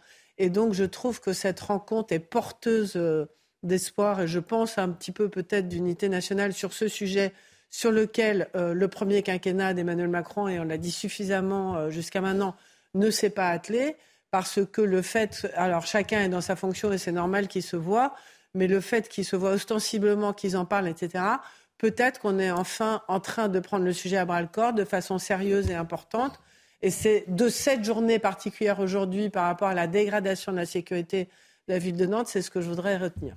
Johan, dernier mot là-dessus. je voudrais qu'on parle de, Nice, de Saint-Ouen, parce qu'il y a beaucoup de, faits euh, à relater, notamment. Non, non, bien sûr. Il, il, est heureux que Johanna Roland et Gérald Darmanin puissent maintenant travailler, disons, convenablement ensemble. Mais euh, quand même, il a, Ça a pris le temps. Hein. Mais il a fallu tordre le bras à la maire de Nantes. Enfin, pardon, il y a une semaine, son premier adjoint nous expliquait que ça allait beaucoup mieux à Nantes, qu'il y avait certes des problèmes, mais bon, pas plus qu'ailleurs, et que les Nantais, finalement, s'en accommodaient bien. Johanna Roland, il y a encore quelques jours seulement, disait, concernant les problème d'insécurité, on va peut-être monter d'un cran. Bon, on se rend compte aujourd'hui finalement qu'elle a revu tout son logiciel. Alors, elle a changé d'avis en quelques jours, c'est très bien, c'est heureux pour les Nantais qui vont peut-être pouvoir retrouver une vie un peu plus normale. Mais quand même, comment peut-on rester aussi passive finalement durant autant d'années face à ces problèmes qui ne datent pas d'aujourd'hui, qui, ne datent pas, qui ne datent pas d'hier non plus par ailleurs. Mais il a quand même fallu beaucoup de temps, beaucoup trop de temps. Il a fallu que les médias aussi finalement tordent le bras de, la maire de Nantes pour en arriver là. C'est quand même ça, de la part d'une responsable politique qui est quand même qui doit normalement avoir comme préoccupation principale la sécurité de ses administrés, ça, peut interroger. Mais ce que je trouve intéressant, c'est qu'on est peut-être justement à un point de bascule. Le général parlait tout à l'heure de point de bascule dans la guerre entre la Russie et l'Ukraine. C'est tellement important dans cette idéologie de gauche, socialiste, etc., de ne pas croire à l'insécurité que quand non, mais là, là, là, y a pas, ce sont les faits, c'est pas une question de croyance. C'est vrai qu'on a fait, voilà, non, ça se passe dans la rue. En deux minutes, c'est quand même important de marquer cette journée aujourd'hui. Il y a eu Jean-Pierre Chevènement comme ministre socialiste oh, mais Jean-Pierre Chevènement, Manuel Valls ah, non, non, ne croyait pas que nous soyons un point de bascule. pas du tout la même tendance. Emmanuel, pas du tout la même tendance. Non, mais d'accord, mais ce que je veux vous dire, c'est que les gens de gauche se préoccupent de l'insécurité, ça Non, mais justement, c'est très important. C'est pas du tout le même courant. Jean-Pierre Chevènement, Emmanuel Valls ont toujours été des défenseurs de la sécurité en France. Et là, Johanna Roland est une des porte-paroles de, du courant inverse. Donc moi, je trouve que politiquement, c'est... Oui, enfin, on lui a un peu forcé la main et en effet, euh, a priori, elle a envie d'être réélue. Donc euh, bon, il y a des gens qui se font forcer la main. L'actualité nous amène, David Olivier Reverdy, à Nice également, où les forces de l'ordre ont été prises pour cible lors d'une intervention sur un trafic de drogue. Ça s'est passé hier soir. Un policier, et vous allez me le confirmer, a été blessé, souffre d'un traumatisme crânien, d'une plaie au front et d'une autre à, la lèvre. Il a été transporté à, l'hôpital. Une quarantaine d'individus s'en sont pris aux policiers qui effectuaient cette interpellation donc en, les caillassant après avoir récupéré des pièces des pierres pardon, sur un chantier euh, avoisinant. Je suis en train de relater le, quotidien des forces de l'ordre. Oui, vous le relatez extrêmement bien, que ce soit à Nice ou ailleurs. C'est Mhm. quotidiennement que nos collègues sont victimes de ce genre de- d'exactions, ce genre de blessures. Euh, C'était totalement insupportable pour nous, mais c'est notre quotidien, c'est la réalité de ce que les policiers vivent aujourd'hui en France, encore une fois. Qu'est-ce qu'il faut faire qui n'a pas été déjà fait? Parce que plus de bleu, c'est une chose et, ça peut porter ses fruits. Mais si on ne s'attaque pas aux causes, est-ce qu'on arrivera à quelque chose de durable? Alors, il y a plusieurs choses qui n'ont pas été faites. En fait, on a, on a beaucoup essayé. On a essayé euh, la clémence, on a essayé la compréhension, on a essayé l'angélisme, on a essayé euh, tout un tas de choses euh, jusqu'au, euh, jusqu'à ne rien faire quasiment. Mais on a une chose qu'on n'a pas essayé, c'est la tolérance zéro. La tolérance zéro, ça a porté ses fruits dans d'autres villes qui étaient extrêmement plus euh, criminogènes, euh, dangereuses que les villes françaises, et ça a marché. Mais ça veut dire quoi? Ça veut dire qu'il va falloir assumer euh, l'émeute l'émeute urbaine plutôt que de la fuir? Ben, il faut assumer la réponse pénale, il faut assumer la sanction, il faut assumer qu'aujourd'hui la société a changé et qu'on ne peut plus penser uniquement qu'avec des propos bienveillants euh, sur cette criminalité, cette délinquance qui pourrit la vie des citoyens. Parce que je vous le rappelle, à Nantes, le déclic de la mer, il est aussi dû à une manifestation qui a eu lieu samedi. C'est vrai. Plus d'un millier de personnes défilaient dans les rues de Nantes pour, ma- pour manifester contre l'insécurité qu'ils vivent au quotidien. Donc aujourd'hui, on en arrive aussi à un ras-le-bol des citoyens, et ce ras-le-bol, il faut le prendre en compte. Et pour le prendre en compte, il faut que la totalité de la chaîne pénale, donc les policiers, ben, on le voit, il y a des effectifs qui viennent en nombre, il y a des choses qui se mettent en place, il y a des dispositifs, il y a des travail au quotidien, et on l'a vu encore à Nice, là vous le relatez, où nos collègues sont des, sur des trafics de stupéfiants et euh, sont blessés euh, grièvement. Nous souhaitons d'ailleurs un prompt rétablissement euh, à notre collègue. Mais euh, il faut que la justice, elle aussi, prenne sa part de responsabilité et que les magistrats, aujourd'hui, assument leur rôle ou euh, s'ils ne l'assument pas, au moins qu'ils en deviennent responsables, parce que ça devient complètement insupportable. Jean-Sébastien Ferjou, c'est terrible à dire, euh, mais il va falloir assumer une phase de violence si vous voulez vraiment mettre un terme à la délinquance dans ce pays? Bah, en tout cas, une phase de volonté politique, parce que moi, je crois que c'est effectivement très bien que Johanna Roland euh, s'entende avec euh, le ministre de l'Intérieur, mais ne croyons pas que quelques caméras de vidéosurveillance en plus ou quelques policiers municipaux en plus permettront de gérer l'enjeu de l'insécurité en France. Et c'est ce que vient d'expliquer euh, M. Reverdy. C'est beaucoup plus large que ça. Mais on en parle très régulièrement. Il y a une espèce de nihilisme qui s'est installé, de gens qui, de toute façon, ne respectent plus quoi qu'il en soit, peu importe qu'il y ait des caméras ou qu'il n'y ait pas, ait pas des caméras. Regardez, quand il y a des caméras, qu'est-ce qu'ils font? Ils les grillent. Pourquoi est-ce que les policiers euh, avaient failli brûler euh, dans leur voiture euh, à Viry-Châtillon? C'était justement dans ce genre de circonstances-là. Donc, on est face à un phénomène qui est beaucoup plus profond, qui en plus se trouve partiellement ses racines à l'étranger. Je ne vous parle pas là que de- de- d'immigrés, de, réseaux criminels étrangers. Quand vous regardez quels sont les réseaux de cambriolage en France, quand vous regardez, euh, on l'a vu après la guerre du Kosovo, il y a la mafia albanaise qui s'est installée. Des criminologues avaient alerté la France là-dessus, Xavier Hofer, Alain Bauer, parmi d'autres. Là maintenant, ils sont en train de dire les Carpates qui sont traditionnellement une zone de trafic dont, euh, enfin, dont le, le débouché naturel était Odessa. Il n'y a plus de débouché naturel à Odessa, donc les trafics euh, de prostitution, de cigarettes, etc., reviennent vers l'Europe. Ça, on n'a pas voulu le gérer. Il y a assez peu de coopération effective au niveau, euh, au niveau européen ou au niveau international. Et en plus, pour le reste, c'est un phénomène de société, mais c'est un phénomène de société.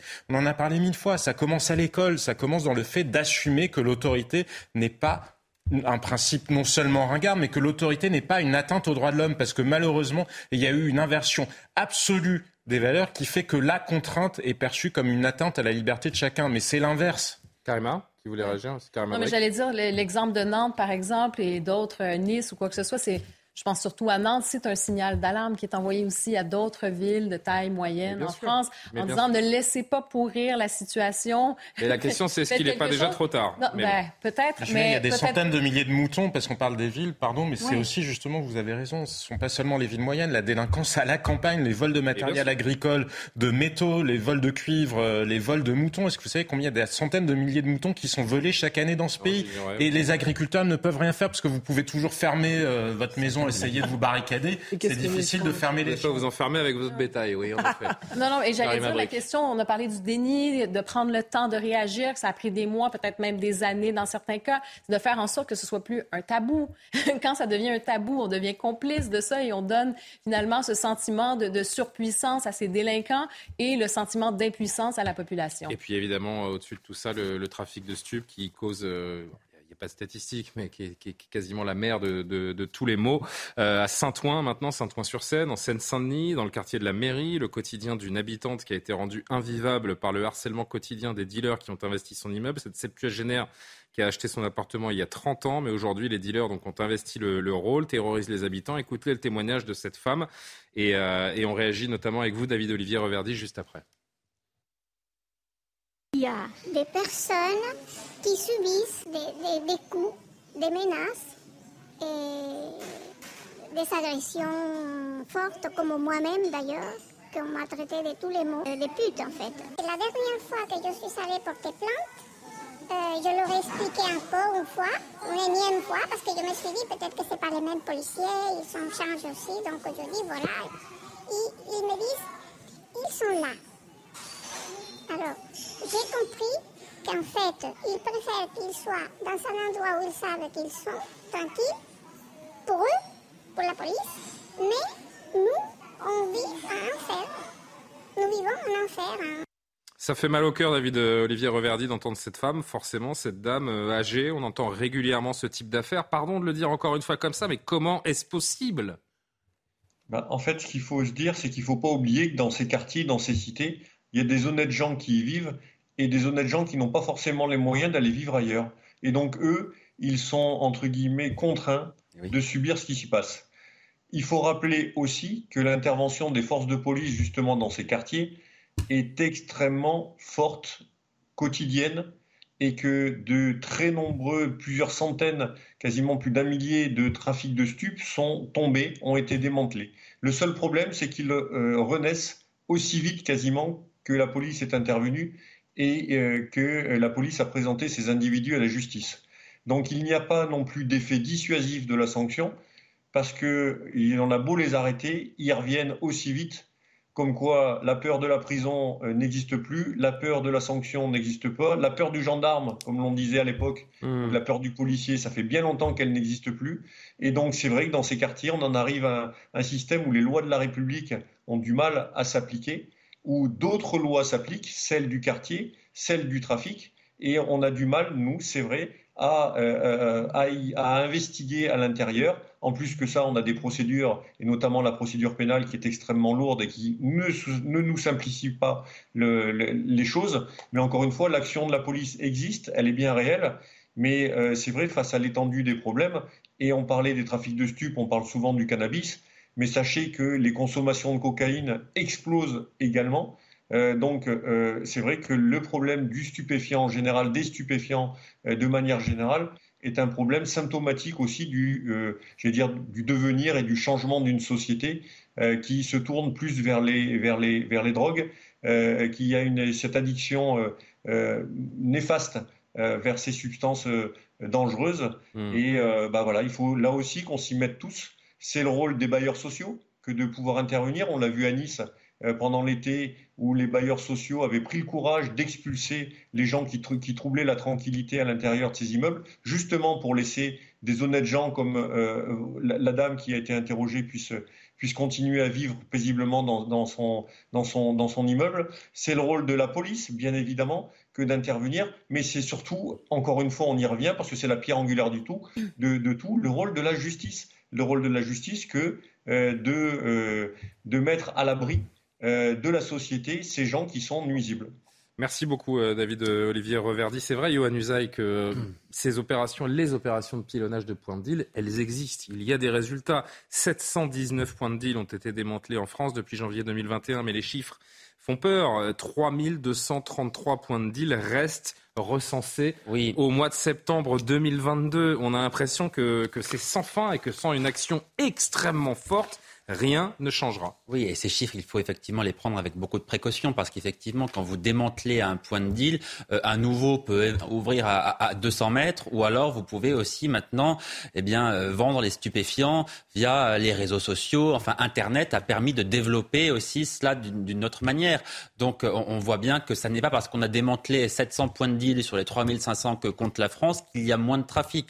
Ça ne veut pas dire ça. Un point de deal démantelé, c'est un point de deal qui se reforme quelques heures ou quelques jours plus tard. Là, c'est souvent le cas, et c'est ce que vient de nous dire euh, ce, ce, ce, syndicaliste, effectivement, qui connaît très bien cette situation. Hmm. Mais ces chiffres-là, particulièrement, sont à prendre avec beaucoup de pincettes. Mais pourquoi le gouvernement et Gérald Darmanin a voulu faire de la lutte contre le trafic de stupéfiants l'une des priorités de son ministère? Parce qu'effectivement, le trafic de stupéfiants, ça induit systématiquement de la violence, de la violence que subissent les habitants de ces quartiers, mais pas seulement. Mais il est vrai que ces trafics sont à l'origine des trafics d'armes à feu, notamment. Mais voilà, donc lutter contre la drogue, ça permet aussi de lutter contre les violences et contre la délinquance de rue. Bon, je remercie David Olivier Reverdy, secrétaire national Alliance, donc d'avoir euh, participé aux, discussions. Merci beaucoup et euh, au plaisir de se retrouver donc en direct sur, euh, sur CNews. Tout autre sujet, peut-être un peu plus léger, quoique, avant de refermer ce soir info, on a appris hier, si vous étiez avec nous, donc que Paris s'est ajouté, s'est ajouté à la liste grandissante des villes françaises qui ne proposeront ni écran géant ni fan zone pour la diffusion de la prochaine Coupe du Monde au Qatar. Une manière de dénoncer, selon la mairie, les conditions d'organisation de cette Coupe du Monde, tant sur l'aspect environnemental que social. Vous l'avez compris, la moraline s'empare du pays à un mois et demi du début de cette Coupe du Monde, sauf que Madame Hidalgo semble oublier euh, d'abord que le Paris Saint-Germain est propriété du Qatar et qu'en 2015, elle déclarait notamment ceci. Ce que je peux dire sur euh, Paris et sur la relation que l'on a avec avec le, euh, avec le PSG, avec ah. le, le, patron du PSG, euh, eh bien c'est une relation extrêmement euh, d'abord positive, très très forte. Moi je je les remercie d'avoir mis le club de Paris au niveau auquel il est et puis dans toute la lutte aussi contre l'homophobie, le racisme dans les stades, nous travaillons main dans la main et avec les gamins de Paris. Donc écoutez, voilà, je suis heureuse de cette collaboration avec Chez nos confrères de RT, Lanny Hidalgo, ou l'art de retourner sa veste On sourit, on sourit après, on va pas lui faire de faux procès, il y a que les imbéciles qui changent pas d'avis, j'ai envie de dire. Non, mais ça montre que aujourd'hui la politique est réduite euh, à de la communication publicitaire. Totalement. Euh, sur fond de moraline, euh, vous avez raison. Euh, là, euh, personne ne s'est indigné au moment où il fallait s'indigner, c'est-à-dire au moment où on a attribué la Coupe du Monde au Qatar, on aurait pu voir des politiques. Ça fait 12 ans. Hein. ça fait 12 ans que nous savons. Et puis là, maintenant, ça fait bien, ça permet de gagner quelques points. Donc, euh, on annonce qu'on va pas mettre d'écran. Et puis en plus, je pense que ça l'arrange aussi parce que malheureusement, on parlait tout à l'heure de.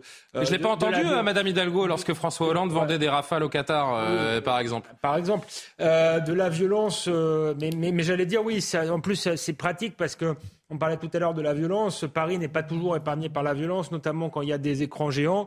Euh, et donc euh, là, mais après, c'est en plein hiver. Euh, oui, non, mais on, sait, a priori, on, ne sait jamais. On ne sait jamais. Donc, bah, ça, ça, ajoute un élément pragmatique à sa com. Voilà, bien, bien pensante au, moment approprié, mais c'est pas ça faire de la politique, c'est transformer la vie des gens et pour Paris, faire en sorte que ce soit une ville propre et sûre. Ça, c'est euh, un autre sujet sur lequel on ne va pas s'attarder. Oui, vous, avez vous, avez pris l'exemple des rafales. Moi, je ne trouve pas que ce soit un bon exemple. Parce que ah non, mais qu'est-ce que ça veut dire? Alors Parce que dans le passé. Mais soyons cohérents politiquement. Oui, mais, si le Qatar euh, est Non, mais j'entends bien, euh, mais alors ça veut dire quoi être cohérent? Parce qu'on a fait quelque chose il y a 10 ans, on ne pourrait plus jamais changer d'avis parce qu'on a fait peut-être une erreur. J'ai commencé en disant avec les imbéciles qui ne changent pas d'avis. Non, mais voilà, c'est pas parce qu'on a vendu des rafales au Qatar qu'on ne peut pas remettre en cause la gestion de la Coupe du Monde. Par ailleurs, il y a 12 ans, on ne savait pas qu'il allait y avoir des centaines et même des milliers de morts sur les chantiers de construction de la Coupe du Monde. On parle de les, choses ont évidemment évolué. Donc qu'on ne reste pas insensible à ce qui se passe au Qatar, à ce qui s'est passé durant la construction de ces stades, à ce désastre écologique que va être cette Coupe du Monde, ça me semble là aussi, quand même être quelque chose de sensé. que nous disons, il fera euh, environ 25 degrés au Qatar cet hiver. Euh, a priori, pour le moment, en tout cas, il n'est pas question d'utiliser la climatisation. Il y, a, des, il y a des avions qui vont atterrir et décoller pour faire quelques centaines de kilomètres maximum et encore pas tout à fait. Enfin, ça sera un désastre écologique. en tout cas, ça n'est pas un exemple. Voilà. Donc qu'on puisse, regretter cela, ça ne me semble pas être Il nous reste 50 secondes. Vous allez réagir rapidement, mais il nous reste 50 secondes. Je voudrais qu'on termine sur cette image qui était également dans, dans la lignée de ce que l'on dit. Puisqu'on est en plein débat sur, en plein débat sur le boycott de la Coupe du Monde, on a appris aujourd'hui que l'Arabie Saoudite avait obtenu l'organisation des Jeux asiatiques d'hiver 2029 à Neom, une mégalopole, une mégapole pardon, futuriste en construction dans le désert montagneux du nord-ouest du riche État pétrolier. Le désert et les montagnes d'Arabie Saoudite qui seront bientôt un terrain de jeu pour les euh, sports d'hiver. Des jeux d'hiver en plein désert, c'est une aberration. Ben, on a, j'allais dire, on est vraiment en plein paradoxe. Hein. Ici, on est dans la politique des cols roulés et là-bas, on ça. Comment voulez-vous faire accepter ça aux Français et aux Européens? C'est impossible de faire accepter des contraintes quand on voit ça. Personne ne peut entendre ça. Ah bah voilà. Jean-Sébastien, Karima, je ne sais pas si vous aviez terminé. Non, non, mais j'allais dire tout à l'heure, en fait, c'est pas parce qu'il n'y a, a, pas d'un opportunisme politique qu'on est condamné non plus à l'impuissance non plus. Dernier mot. Il fait quand même froid dans les montagnes. Euh, oui, mais il n'y a pas de neige. Mais non, mais surtout ça nous. Il fait froid. Vous avez raison. Ce sont des montagnes, mais il n'y a pas de neige. C'est moins compliqué de la produire malgré tout que en plein désert. Bah, tout va bien alors. C'est pas les non, mais c'est pas les stations de ski de Dubaï. Non, mais ça montre bien tout simplement que quand l'Arabie Saoudite ne fait pas partie des 86 pays répertoriés où le ski est possible en extérieur. Quand l'Occident ça va changer. Se met en tête de vouloir tout régler lui-même sans prendre en compte le fait qu'il y a quelques autres milliards de personnes sur la planète, ben ça ne marche pas. Maintenant sur euh, sur Anne Hidalgo, moi je trouve que de toute façon c'était il y a dix ans qu'il fallait s'en préoccuper ou quand, ça a été attribué. Pas aujourd'hui. Et si elle veut se rendre utile aujourd'hui, qu'elle fasse un audit sur les subventions accordées par la mairie de Paris à des associations qui travaillent avec des islamistes. Parce que ça, effectivement, si ça la dérange, elle peut le faire. Et juste, je voulais revenir à mes moutons. Un dernier mot, parce que je vous parlais de centaines de milliers de moutons. Oui, ça faisait beaucoup. C'est en cumulé.